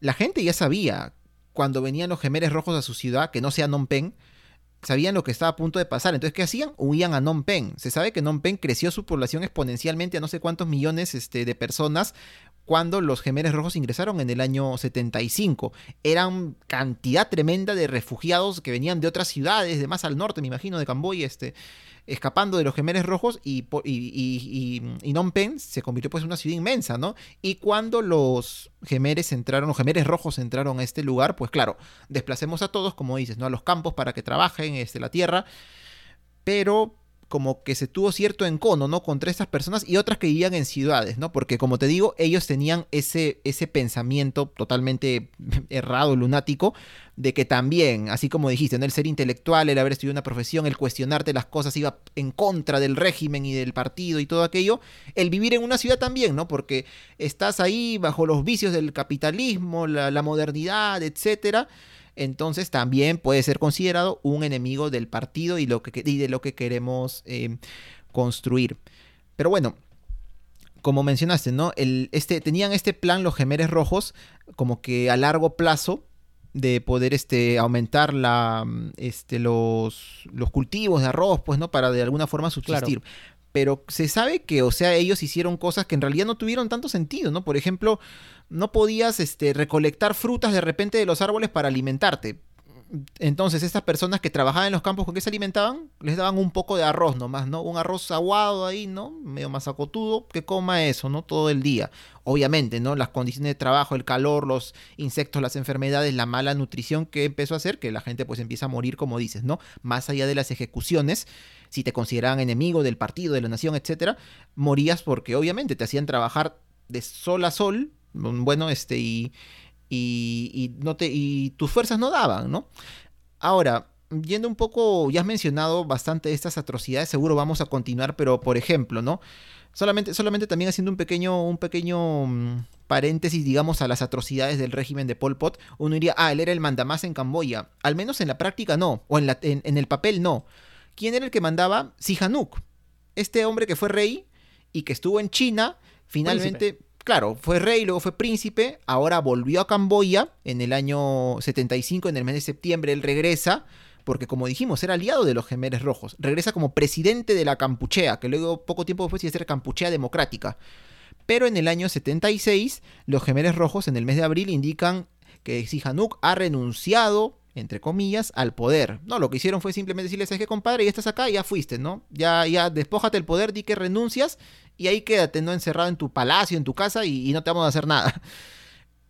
Y es de esta forma recién como, como Pol Pot ya toma el poder, ¿no? Totalmente ahora sí en, esta, en esta nación, ¿no? De nombre Campuchea Democrática, que es lo que hoy es Camboya. Eh, pero bueno, volviendo ya a todas estas medidas que te tomó este régimen, Quizá esto que voy a mencionar no se compara, obviamente, a, lo, a las muertes, cantidad de muertes que hubo por razones, pero absurdas, en este tiempo, en este lugar también. es que algo que nos puede sorprender bastante, ¿no? Que uno lee, no había moneda en ese tiempo en Camboya. Algunas fuentes dicen que simplemente se abolió la moneda. Otras que hemos encontrado dicen que sí, como que tuvieron una intención en un momento los gemeres rojos, sobre todo al final de la, de la dictadura, de imprimir algo de moneda, ¿no? Bueno, por X motivos. Pero básicamente era una sociedad que no tenía moneda. Entonces, eh, bueno, todo se basaba pues en el tema del trueque y de, y de, bueno, yo estoy bajo el gobierno del Estado trabajando la tierra todos los días, todas las horas, y me alimentan, ¿no? Me mal alimentan, pero así subsisto. Entonces, bueno, no sé sin moneda hasta dónde puedes llegar, ¿no? ¿Qué, qué país puede sobrevivirte así actualmente, ¿no? Y tan mal planificado todo. Sí, lo que pasa es que cuando llegan al poder, efectivamente, uh, este, la moneda se... Se suprime, ¿no? se deja de existir, se suprime y, y, y, se van al Banco de Reservas de Camboya uh -huh. este, y lo queman. Sí, es verdad. Con las reservas, se van las reservas.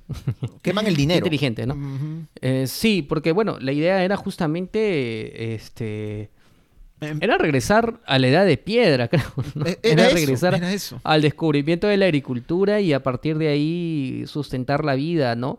Eh, yo, yo te mencionaba esto del, del, cultivo de arroz, este, que ellos se planteaban llevarlo de una hectárea a tres hectáreas, eh, perdón, de una tonelada a tres toneladas por hectárea. Uh -huh. Pero claro, tenías trabajando a personas que nunca en su vida habían trabajado en el campo. Por ¿no? ejemplo. Entonces, ¿no? al final, lo que tenías eras enfermedades, muertes, desnutrición y el, el, lo curioso es que al siguiente año de que se hizo el anuncio de que se iba a triplicar la producción de arroz para poder exportarlo, resulta que la producción de arroz se redujo a la mitad. Es que, aparte, por ejemplo, un pequeño hincapié acá, lo que mencionas, ¿no? Lo alimentas mal a la gente, que fue lo que yo dije tú también, ¿no? Gente que no está preparada para esto. Uno dirá, bueno, se enfermaban, que lo llevan al médico. No, los médicos también fueron asesinados. Quedaron algunos. Fueron prohibidos, sí. Sí. No, es que de los que quedaron creo que era porque se, se, se, escondieron, ¿no? Era, era lo que la gente cinco. hacía, claro. No, tú, tú no, tú, camboyano en ese tiempo, uy, no, mi título de ingeniero lo quemo, ¿no? Y no, no, yo no, yo no soy nada, yo soy este campesino, me quito los lentes y, y no uso lentes, ¿no? Como para aparentar justamente este, que, que en efecto no eres, no eres un enemigo del partido, ¿no? No tienes la facha, digamos, o, lo, o, las condiciones para ser un enemigo del partido, porque lamentablemente su visión era tan absurda de los gemelos rojos que, ah, intelectual, eh, profesional, ah, tú piensas mucho entonces, no nos sirves. Exacto, Eso. exacto, ahí tú has dado en el clave, tú piensas mucho, exacto. Y como tú no te queremos. Uh -huh. eh, la vida de las personas, de hecho, eh, estaba, estaba regulada por el partido El Ancar, era y era de así, la siguiente sí. forma, era 12 horas de trabajo físico, dos horas de comida repartidas, tres horas para el descanso y la educación, que básicamente era este, un tema de, de, adoctrinamiento y un adoctrinamiento en el que no podías ni pestañear y si te quedabas dormido era sacado y te podían fusilar ahí mismo, ¿no? Entonces era adoctrinamiento con miedo. Entonces eh, lo establecían de tal forma en el que no, quedes, que no quedas en ningún minuto para hacer nada ni para pensar en otra cosa. De hecho, se regulaba incluso la vida íntima. Porque dentro de la vida íntima, es decir, la, las relaciones sexuales que podían tener incluso los esposos, incluso los esposos, se establecía que no podían tener relaciones sexuales si no era solamente con fines reproductivos. Tan es así que el propio partido empezó a regular el calendario de las menstruaciones de las mujeres. Imagínate hasta dónde se llegó. Y, y, y se, se adoctrinaba a los niños o a los chicos para que acusen a los padres que fuera de lo que estaba regulado por el partido, quienes estuvieran teniendo, no sé, relaciones sexuales o que estuvieran haciendo otra cosa, inmediatamente los, los chicos los, los acusaban y probablemente los terminaban ejecutando, ¿no? Entonces tan fuerte fue este adoctrinamiento y nos encontramos pues con una especie de vida realmente, realmente terrible. Un infierno, el infierno en la tierra el infierno en la tierra. Eh, solamente para darte otro ejemplo, ¿no? Eh, no solamente estaban prohibidos los, los, lentes, sino que el hecho de cruzar las piernas al momento de sentarte era sinónimo de un, una especie de, de, de gesto burgués. Esa era la palabrita, ¿no? Todo lo que tenga que ver con lo burgués, como lo llamaban, con lo ciudadano también, pues no, esto, esto no, puede, no podemos tolerarlo. Y bueno, vemos todas las atrocidades que se cometieron, como decimos, sin ninguna clase de, eh, de justificación lógica, porque mm, ya vamos a hablarlo después seguramente, eh, ya, ya seguramente para el final del programa, pero está este, este concepto de genocidio, ¿no? Sabemos que, o pensamos que los genocidios se dan contra determinado grupo porque tiene cierta, es de cierta etnia, o profesa cierta religión, o incluso profesa cierta mm, ideología política. Pero acá en Camboya, o sea, en el tema de religión, contra los budistas, contra los hindúes, contra los musulmanes, contra los cristianos que lo sabía en el tema, no sé, este, ideológico también, ¿no? O sea, mm, tendrías que, haber sido qué, ¿no? una persona totalmente metida en este pensamiento totalitario, para, lo cual era imposible, para poder este, salvarte, ¿no? Por tu ideología política, sino enemigo del Estado. Eh, entonces, ¿de qué nos agarramos, digamos? Era, porque como dicen, ¿no? O sea, matabas a todos, encontrabas razón para matar a todos, prácticamente. Es un genocidio, pero pero como que no encuentra uno una forma específica de decir de acá se agarraron para matar a todos, porque los mataban por cualquier motivo. Sí, eh, tienes razón, tienes razón. Y, en realidad este no es un, debate que se nos ocurre ahora, sino que ha sido un debate eh, que ha tenido bastante preponderancia a nivel de, lo que se discutió años posteriores cuando se, se, supo, ¿no? Salió a la luz todas las, atrocidades que, que, sucedían en Camboya, ¿no? Realmente esto fue o no fue un genocidio. Eh, y en realidad eh, creo yo que, que más allá de los términos, porque incluso dentro de, la ONU y un poco para, para poder juzgar estos, estos delitos, que atentan contra la vida de las personas, se hicieron, se reformularon y, y, dentro de la doctrina también se ha reformulado muchas veces cuál es el concepto en sí de genocidio.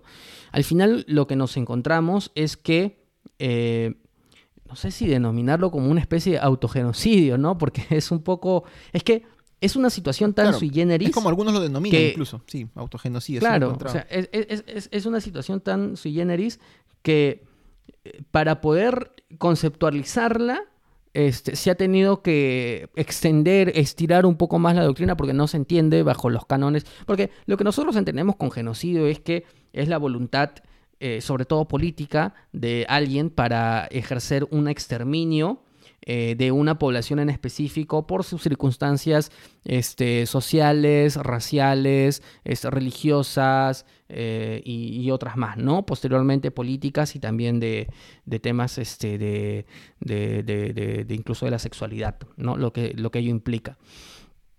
Pero aquí nos encontramos con gemeres que, no, que, que sí ejercieron una política de desaparición, pero sobre todo por, por temas políticos. ¿Por qué?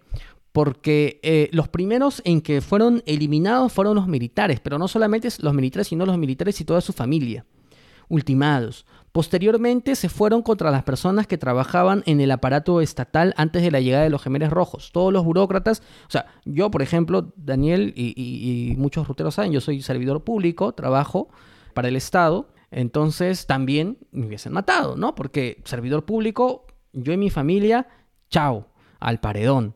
Em, entonces, esa es una forma de hacer una especie de, de de ensañamiento, pero bajo un, punto de vista no racial, sino político. es verdad.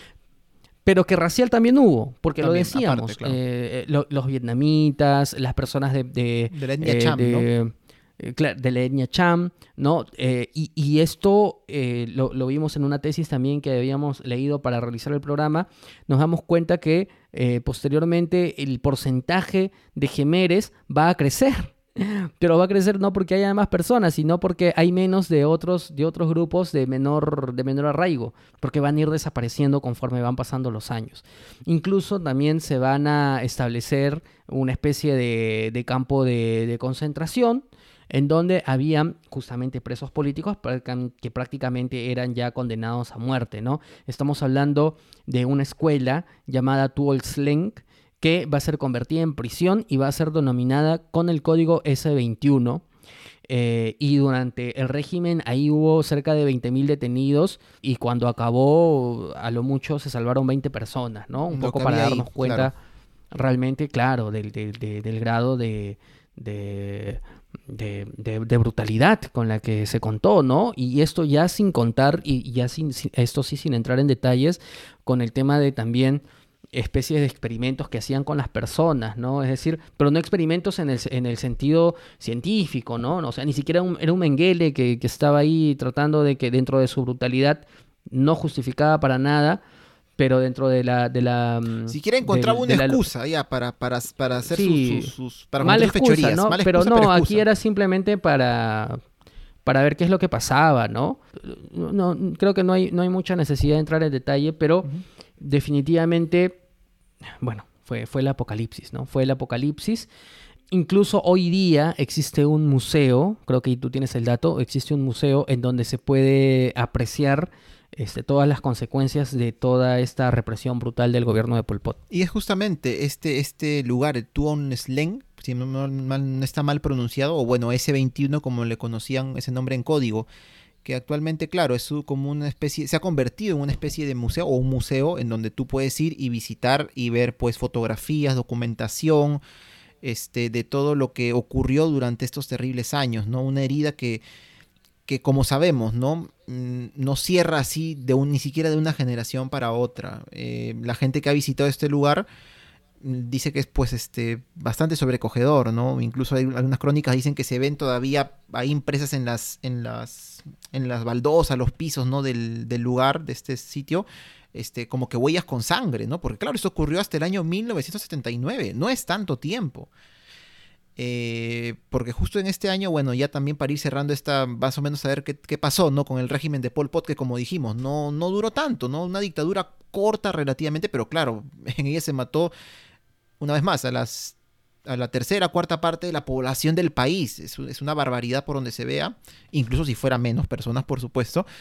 Pero claro, ¿no? Llegó un momento en el que de a pocos, ¿no? Este ya este, las, muchas em, personas ligadas a los gemeres rojos empezaron también a desertar, por ahí a voltearse un poco. Pol Pot se volvió más paranoico, pensando que todo el mundo estaba en su contra.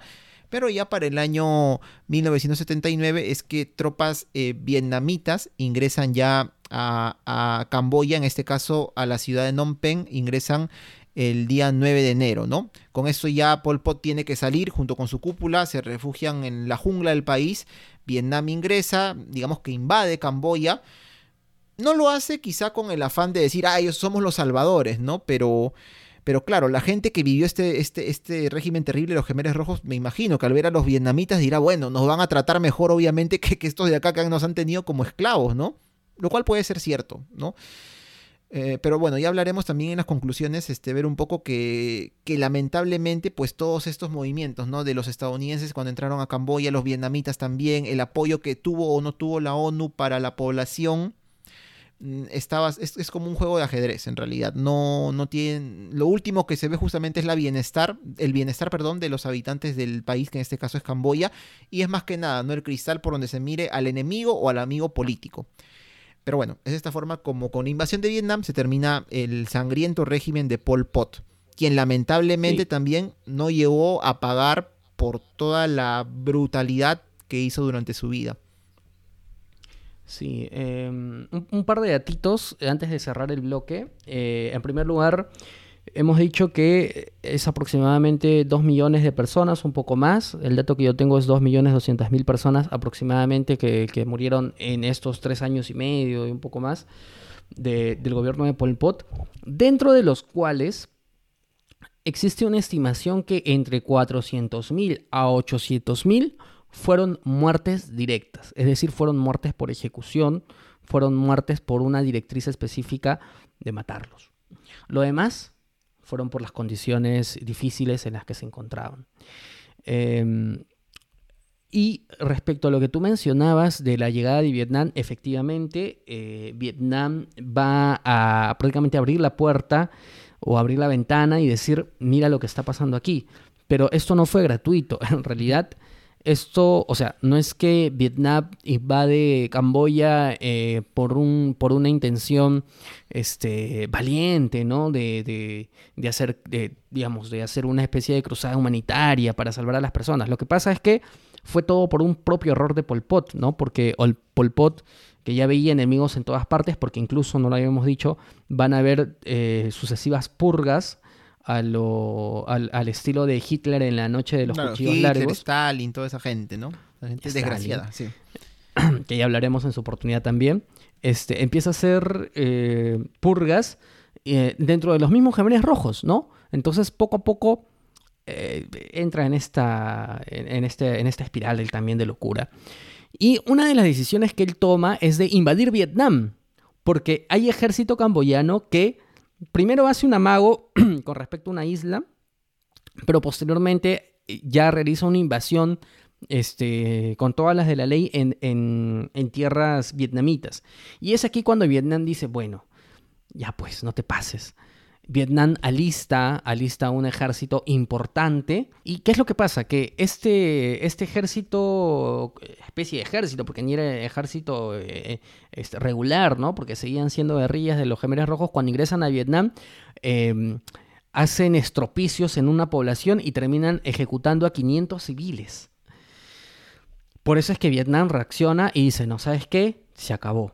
Y Vietnam ingresa eh, con una fuerza de 60.000 soldados vietnamitas. Un Vietnam pues que ya estaba acostumbrado a la guerra, ¿no? O sea, ni Estados Unidos habían podido con ellos por X circunstancias, ¿no? Pero, pero eh, evidentemente Camboya, eh, los gemelos rojos pues no tenían un ejército regularmente conformado, lo que tenían pues era muchos, mucha, mucha buena voluntad con, mucha, con mucho mal espíritu y, nada más, ¿no? Entonces es aquí cuando Vietnam pone en conocimiento de, del mundo lo que estaba pasando. Em, ¿Y qué hace el mundo respecto a esto?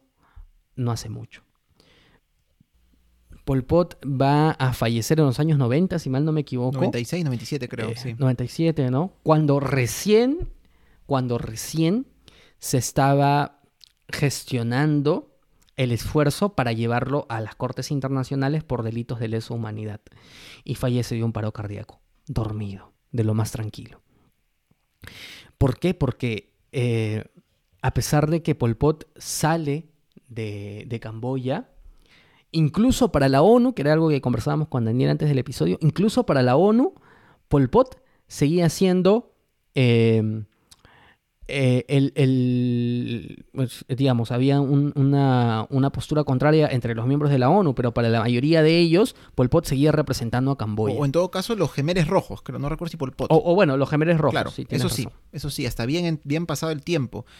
Porque claro, Pol Pot muere, este, entiendo que había sido como que mm, ya dentro de su propio, era un prisionero dentro de su propio partido, ¿no?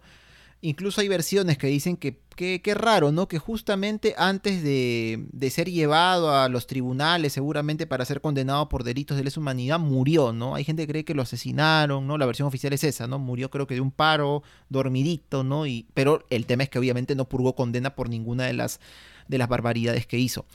Eh, pero claro, lo que conversábamos, Jorge, era el tema de que ya durante los 80s, incluso al comienzo de los 90, cuando se sabía todo este tema de, las atrocidades que, cometió el, régimen de los gemeres rojos en Camboya y que Vietnam dio a conocer al mundo, para conveniencia o no de ellos, pero lo dio a conocer. Hasta el año 91 es cuando recién, este, perdón, la ONU dice, bueno, ya, ya, los gemeres rojos ya fueron. En el año 91 vamos a reconocer al nuevo gobierno de Camboya. Quien está ahorita es un señor llamado Hun Sen, que tampoco es un santo, ¿ah? Está prácticamente gobernando desde la época en que salió Pol Pot. Imagínense, es otra especie de dictadura, pero esa es otra historia. Pero es recién en el 91 cuando la ONU dice, bueno, lo reconocemos como eh, ya no a los gemeres rojos, sino al otro gobierno, al nuevo gobierno de Camboya. Y aquí vemos lo que hemos mencionado en el episodio, de que esto es como un juego, un juego de, ajedrez, ¿no? Esto, estas series que vemos en Netflix respecto al juego de poder que hay. ¿Por qué? Porque obviamente, ¿qué pasaba? Vietnam, cuando invade Camboya, era un aliado de la Unión Soviética. Y obviamente Estados Unidos y otros países occidentales decían, ah, eres aliado de la Unión Soviética, entonces no, tú, este, yo también estoy contra ti. Y como Camboya está contra ti, yo también estoy como que con los gemeres rojos. E incluso en el caso de China, ¿no? Porque sabemos que ya para esta época, 70s, 80s, el, los regímenes socialistas o de izquierda, bueno, que había en China y que había en la Unión Soviética, ya tenían bastantes diferencias. E incluso por eso hay acercamiento de gobiernos occidentales con los aliados de China, porque estaban en contra de la Unión Soviética, por más comunistas socialistas que fueran. Y es lo que ocurrió en el caso de los gemeres rojos, ¿no?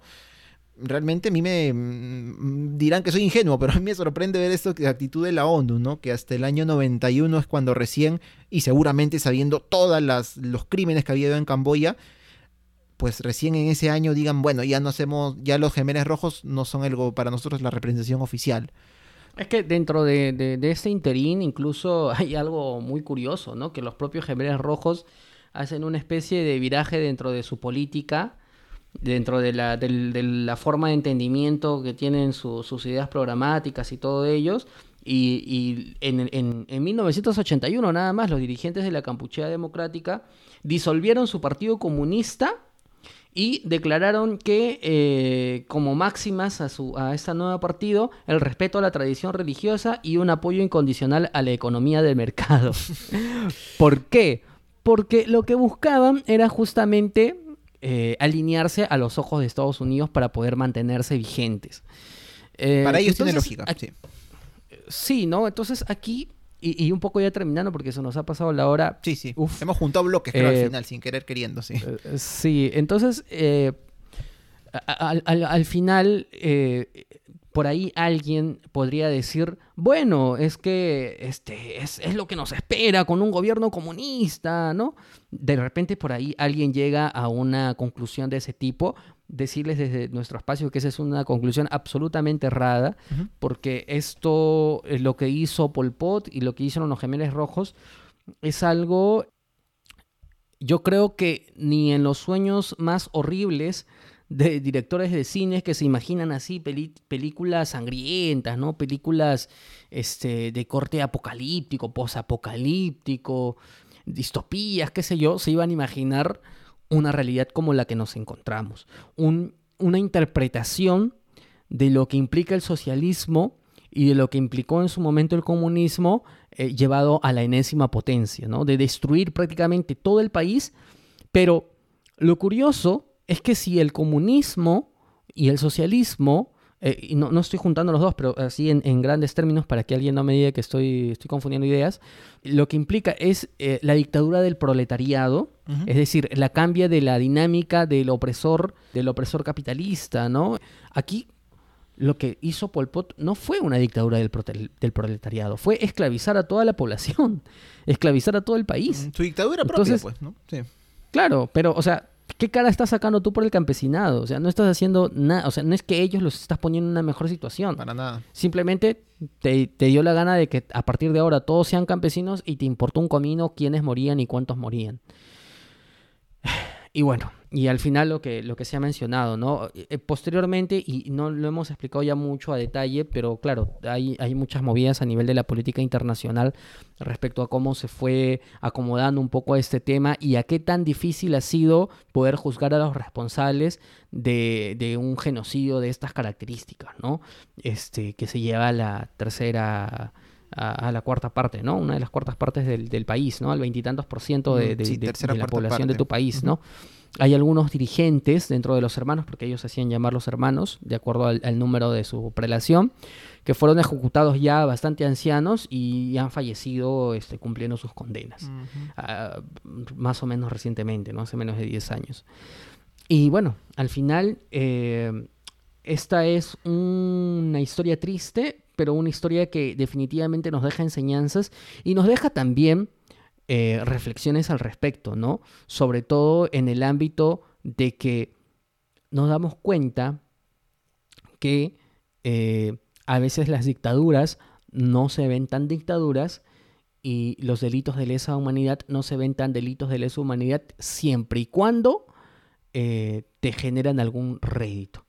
Eh, no estoy hablando de nosotros, estoy hablando de, al fin y al cabo, muchos países que son los que toman las decisiones importantes a nivel de la geopolítica internacional. Es verdad, aunque también lo, extrapolaría a personas de a pie, digamos, comunes y corrientes, así como nosotros, que no tienen que ver nada con aparatos estatales ni nada de eso. pero que lamentablemente no tienen tan arraigada esa ideología que, y, sabemos que lo hay de todas partes, ¿no?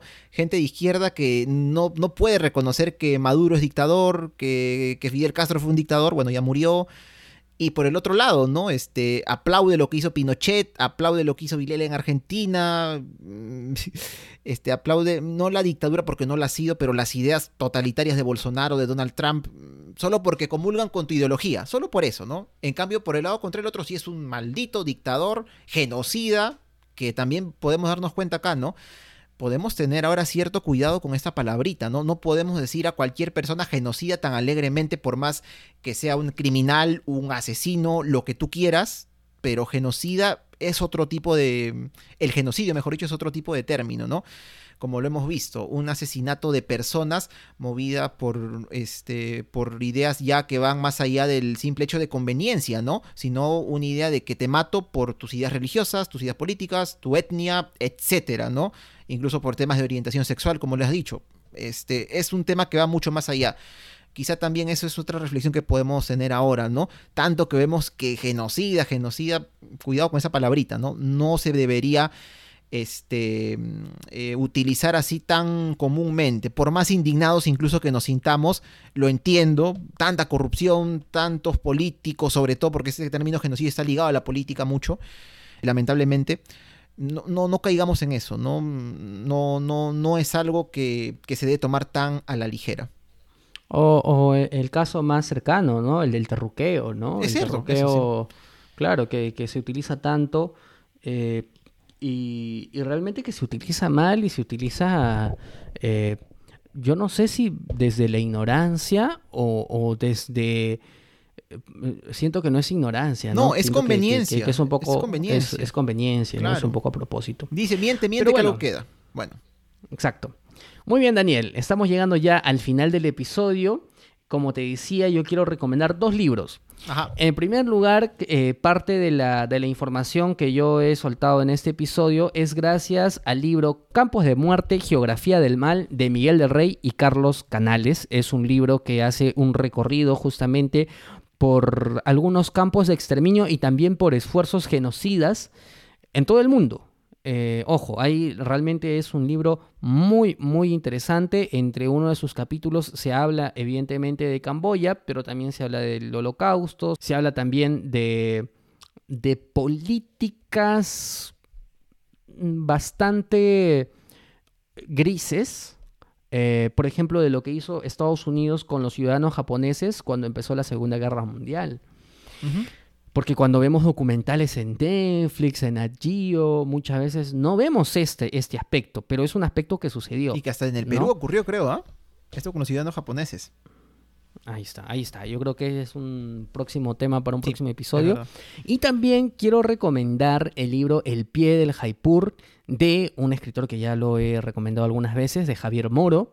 Eh, el pie del Jaipur es un libro fantástico, más aún en estas circunstancias, porque narra eh, un poco la historia de un joven francés que eh, por circunstancias del destino termina tetrapléjico eh, y narra todo este esfuerzo de él para poder eh, em, sortear las dificultades que implica, que implica estas circunstancias. ¿Y por qué lo estoy recomendando? Porque dentro de esta historia, que entiendo que es una historia basada en hechos reales, eh, el protagonista conoce a un joven que era un joven camboyano y a partir de ahí también se desarrolla y se cuenta un poco sobre todo lo que pasó y todo lo que significó las secuelas del genocidio camboyano. Mm, sí, ahora otra recomendación que yo te quería traer era una de las fuentes que hemos eh, utilizado, bueno, para desarrollar este, este episodio, el cual es esta tesis, ¿no? Que mencionaste, bastante, bastante interesante, llamada El genocidio camboyano 1975-1979 de David López San Juan de la Universidad de Cantabria en España. Eh, y es reciente, ¿ah? es de junio del 2020. Bastante, bastante interesante porque como lo hemos visto, para poder hablar del genocidio camboyano siempre creo que sería muy interesante saber todo el contexto eh, previo a este, a este terrible suceso de la historia. Pero incluso para entender esos sucesos que ocurrieron en Camboya, el gobierno de Long Nol, el gobierno, el reinado de, mm, de Sihanouk, me acuerdo con el nombre del rey, también es interesante saber todo lo que hubo antes, ¿no? La historia de Camboya, mm, al menos a grandes rasgos, este, y sus relaciones con su vecino, ¿no? Tailandia, Vietnam. Este, las cuales este, no solo son interesantes, sino nos pueden llevar a un mejor entendimiento de, de, de qué es, lo, qué es lo que ocurrió durante estos años, ¿no? Durante el siglo XX y hasta el final del régimen de Pol Pot. Otra cosa que quería recomendar es, mm, no es un libro o un artículo, pero es de repente buscar un poquito en internet. Las fuentes, la mayoría están en inglés, pero acerca de un premio Nobel de la Paz camboyano, que me parece que en los años 90 fue hizo creador del premio Nobel, llamado Tun Chanaret.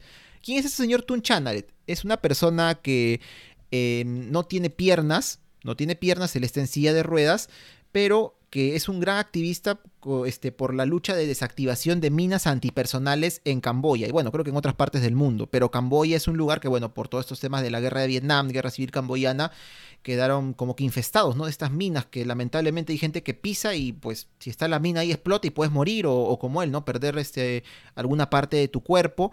Él era, él era soldado, me parece que en este, durante ese tiempo de la invasión vietnamita que fue a, Camboya, porque claro, hubo camboyanos que huyeron del régimen de Pol Pot y que volvieron dentro de esta invasión vietnamita, también con, eso sí con el ansia quizá de liberar a su país, ¿no? Eh, bueno, él tuvo la mala fortuna de pisar una de estas minas, este, perdió, como digo, las piernas. Este, y lo que me acuerdo este, es que parte de su historia es que ya él, sin tener ningún trabajo ni nada, ¿no? Por, por, este, por esta condición que tenía, en algún momento su hija le dice, papá, ¿por qué no me das dinero? Un poquito al menos. Si a todos mis amiguitos les dan al menos un poco. Y él pues se sintió mal y a partir dijo, no, aún en mi situación tengo que buscar qué hacer, ¿no? Cómo ganarme la vida. Eh, se mete en una comunidad, creo que una comunidad cristiana, em, em, aprende cómo cómo arreglar sillas de ruedas, en fin, aprende estas cositas y bueno, ya a partir de ahí es que se mete más en este tema del activismo, ¿no? Por la lucha contra la, por la desactivación de minas antipersonales e incluso llega a recibir un premio Nobel, ¿no? Una historia de superación bastante interesante y que por ahí, ¿no? Puede, puede darnos siquiera una pequeña luz de esperanza de cuál podría ser, no lo sabemos, pero cuál podría ser el futuro de Camboya, ¿no? Una sociedad que, que ha sufrido tanto, como lo hemos visto en este episodio. Muy bien, ahí está el dato entonces de Tun Chanaret. La verdad es que yo tampoco no, no, no lo tenía mapeado, Daniel. Me ha sorprendido. Está, está genial. Ahí está la, el, el datito que podemos buscar. Eh, y hay que buscar bastante porque de verdad que en español no hay mucha info. Sí, sí. Em, y nada, yo creo que, que ha sido un, un, episodio bastante consistente. Espero que a los ruteros les guste este episodio que nos ha salido un poquito largo. comprenderán el, viaje largo que nos hemos dado hasta Camboya y que teníamos unas, una, una intención bastante pronunciada de hablar del tema. Y ya nos estamos reencontrando la próxima semana con una edición especial de Por las Rutas de la Curiosidad. Ya van a ver de qué se trata. Va encaminado con una, una efeméride muy, muy importante. Y Daniel, antes de irnos, o antes de terminar el programa, mejor dicho, tenemos un anuncio que hacer a los ruteros y en realidad es casi casi un llamado que vamos a hacer con ellos porque estamos eh, todos sumando esfuerzos para apoyar a la agrupación Guayanay que desafortunadamente hace, hace algunos días sufrió un robo de sus equipos, equipos necesarios para que ellos puedan realizar la producción musical que, realizan ya hace muchos años. Además, agrupación Guayanay que tiene la diferencia, que nos ha dado la diferencia de poder utilizar eh, su música para, para el intro y, y, el ending de los episodios. Y para recuperarse de esta situación, ellos están haciendo una rifa profundos. Efectivamente, es una rifa profundos ah, para apoyar a nuestros amigos de la agrupación Guayanay. El precio es 10 soles para participar en ella. Está compartida la información, este, cómo podemos participar, eh, a dónde podemos hacer las transferencias respectivas, ¿no? En su fanpage que es Guayanay, que está en Facebook. Y también lo hemos compartido nosotros en nuestra, en nuestra página de Facebook, que es por las rutas de la curiosidad. Vamos a volver a compartirlo. Y bueno, la fecha de la rifa va a ser el día 12 de marzo. Así que bueno, ahí estamos para apoyar a nuestros amigos que como dices, ¿no? Nos han también apoyado este dándonos brindándonos el permiso para poder poner su música tanto para el intro como para el cierre de nuestros episodios. Así es, y además por, por el, legado y, la historia musical que, viene detrás, porque son realmente muchos años que ellos están haciendo, que están eh, en, el, en, el, campo de la, de la música peruana. Y Daniel, ¿cuáles van a ser los premios de esta rifa profundos? Bueno, el segundo premio de esta rifa profundos es una freidora de aire. Ah, no es un mal premio, por supuesto que no. Y el primer premio va a ser una TV LED HD Smart de 32 pulgadas. Así que bueno, hay un motivito más, ¿no? Para animarnos a participar de repente. Así es, así es. Así que bueno, ya ahí tenemos eh, la rifa profundos a las que a todos los ruteros los invitamos a participar. Pueden hacer transferencias, hay cuentas en BCP, Interbank, Continental, Scotiabank. La información está en el Facebook de Guayanay, también la vamos a volver a publicar. O también pueden yaplear y plinear al 960-324-468 a nombre de Celeste AC Soria. Ahora sí, Daniel, ¿dónde pueden escucharnos los ruteros? Pueden escucharnos en las diversas plataformas de podcasting como lo son Spotify, Apple Podcasts, Google Podcasts, Evox y también pueden encontrar todos los episodios de todas nuestras temporadas en nuestra página web, la cual es porlasrutas.com. También pueden encontrarnos en redes sociales. En Facebook e Instagram estamos como por las rutas de la curiosidad, en Twitter estamos como arroba por las rutas 1 y también nos encuentran en nuestras cuentas personales, en Twitter yo soy Jorge Juárez y me encuentran como arroba jcoco2515. Y a mí me encuentran en Twitter como Daniel Tucto en arroba datransporter-abajo, con D, datransporter-abajo. Y antes de terminar, como cada semana también queremos agradecer a nuestros Patreon, nuestros mecenas, por siempre apoyarnos y bueno, permitir con su esfuerzo también de que eh, semana a semana salgamos con más ediciones de Por las Rutas de la Curiosidad. Muchas gracias como siempre a todos ellos.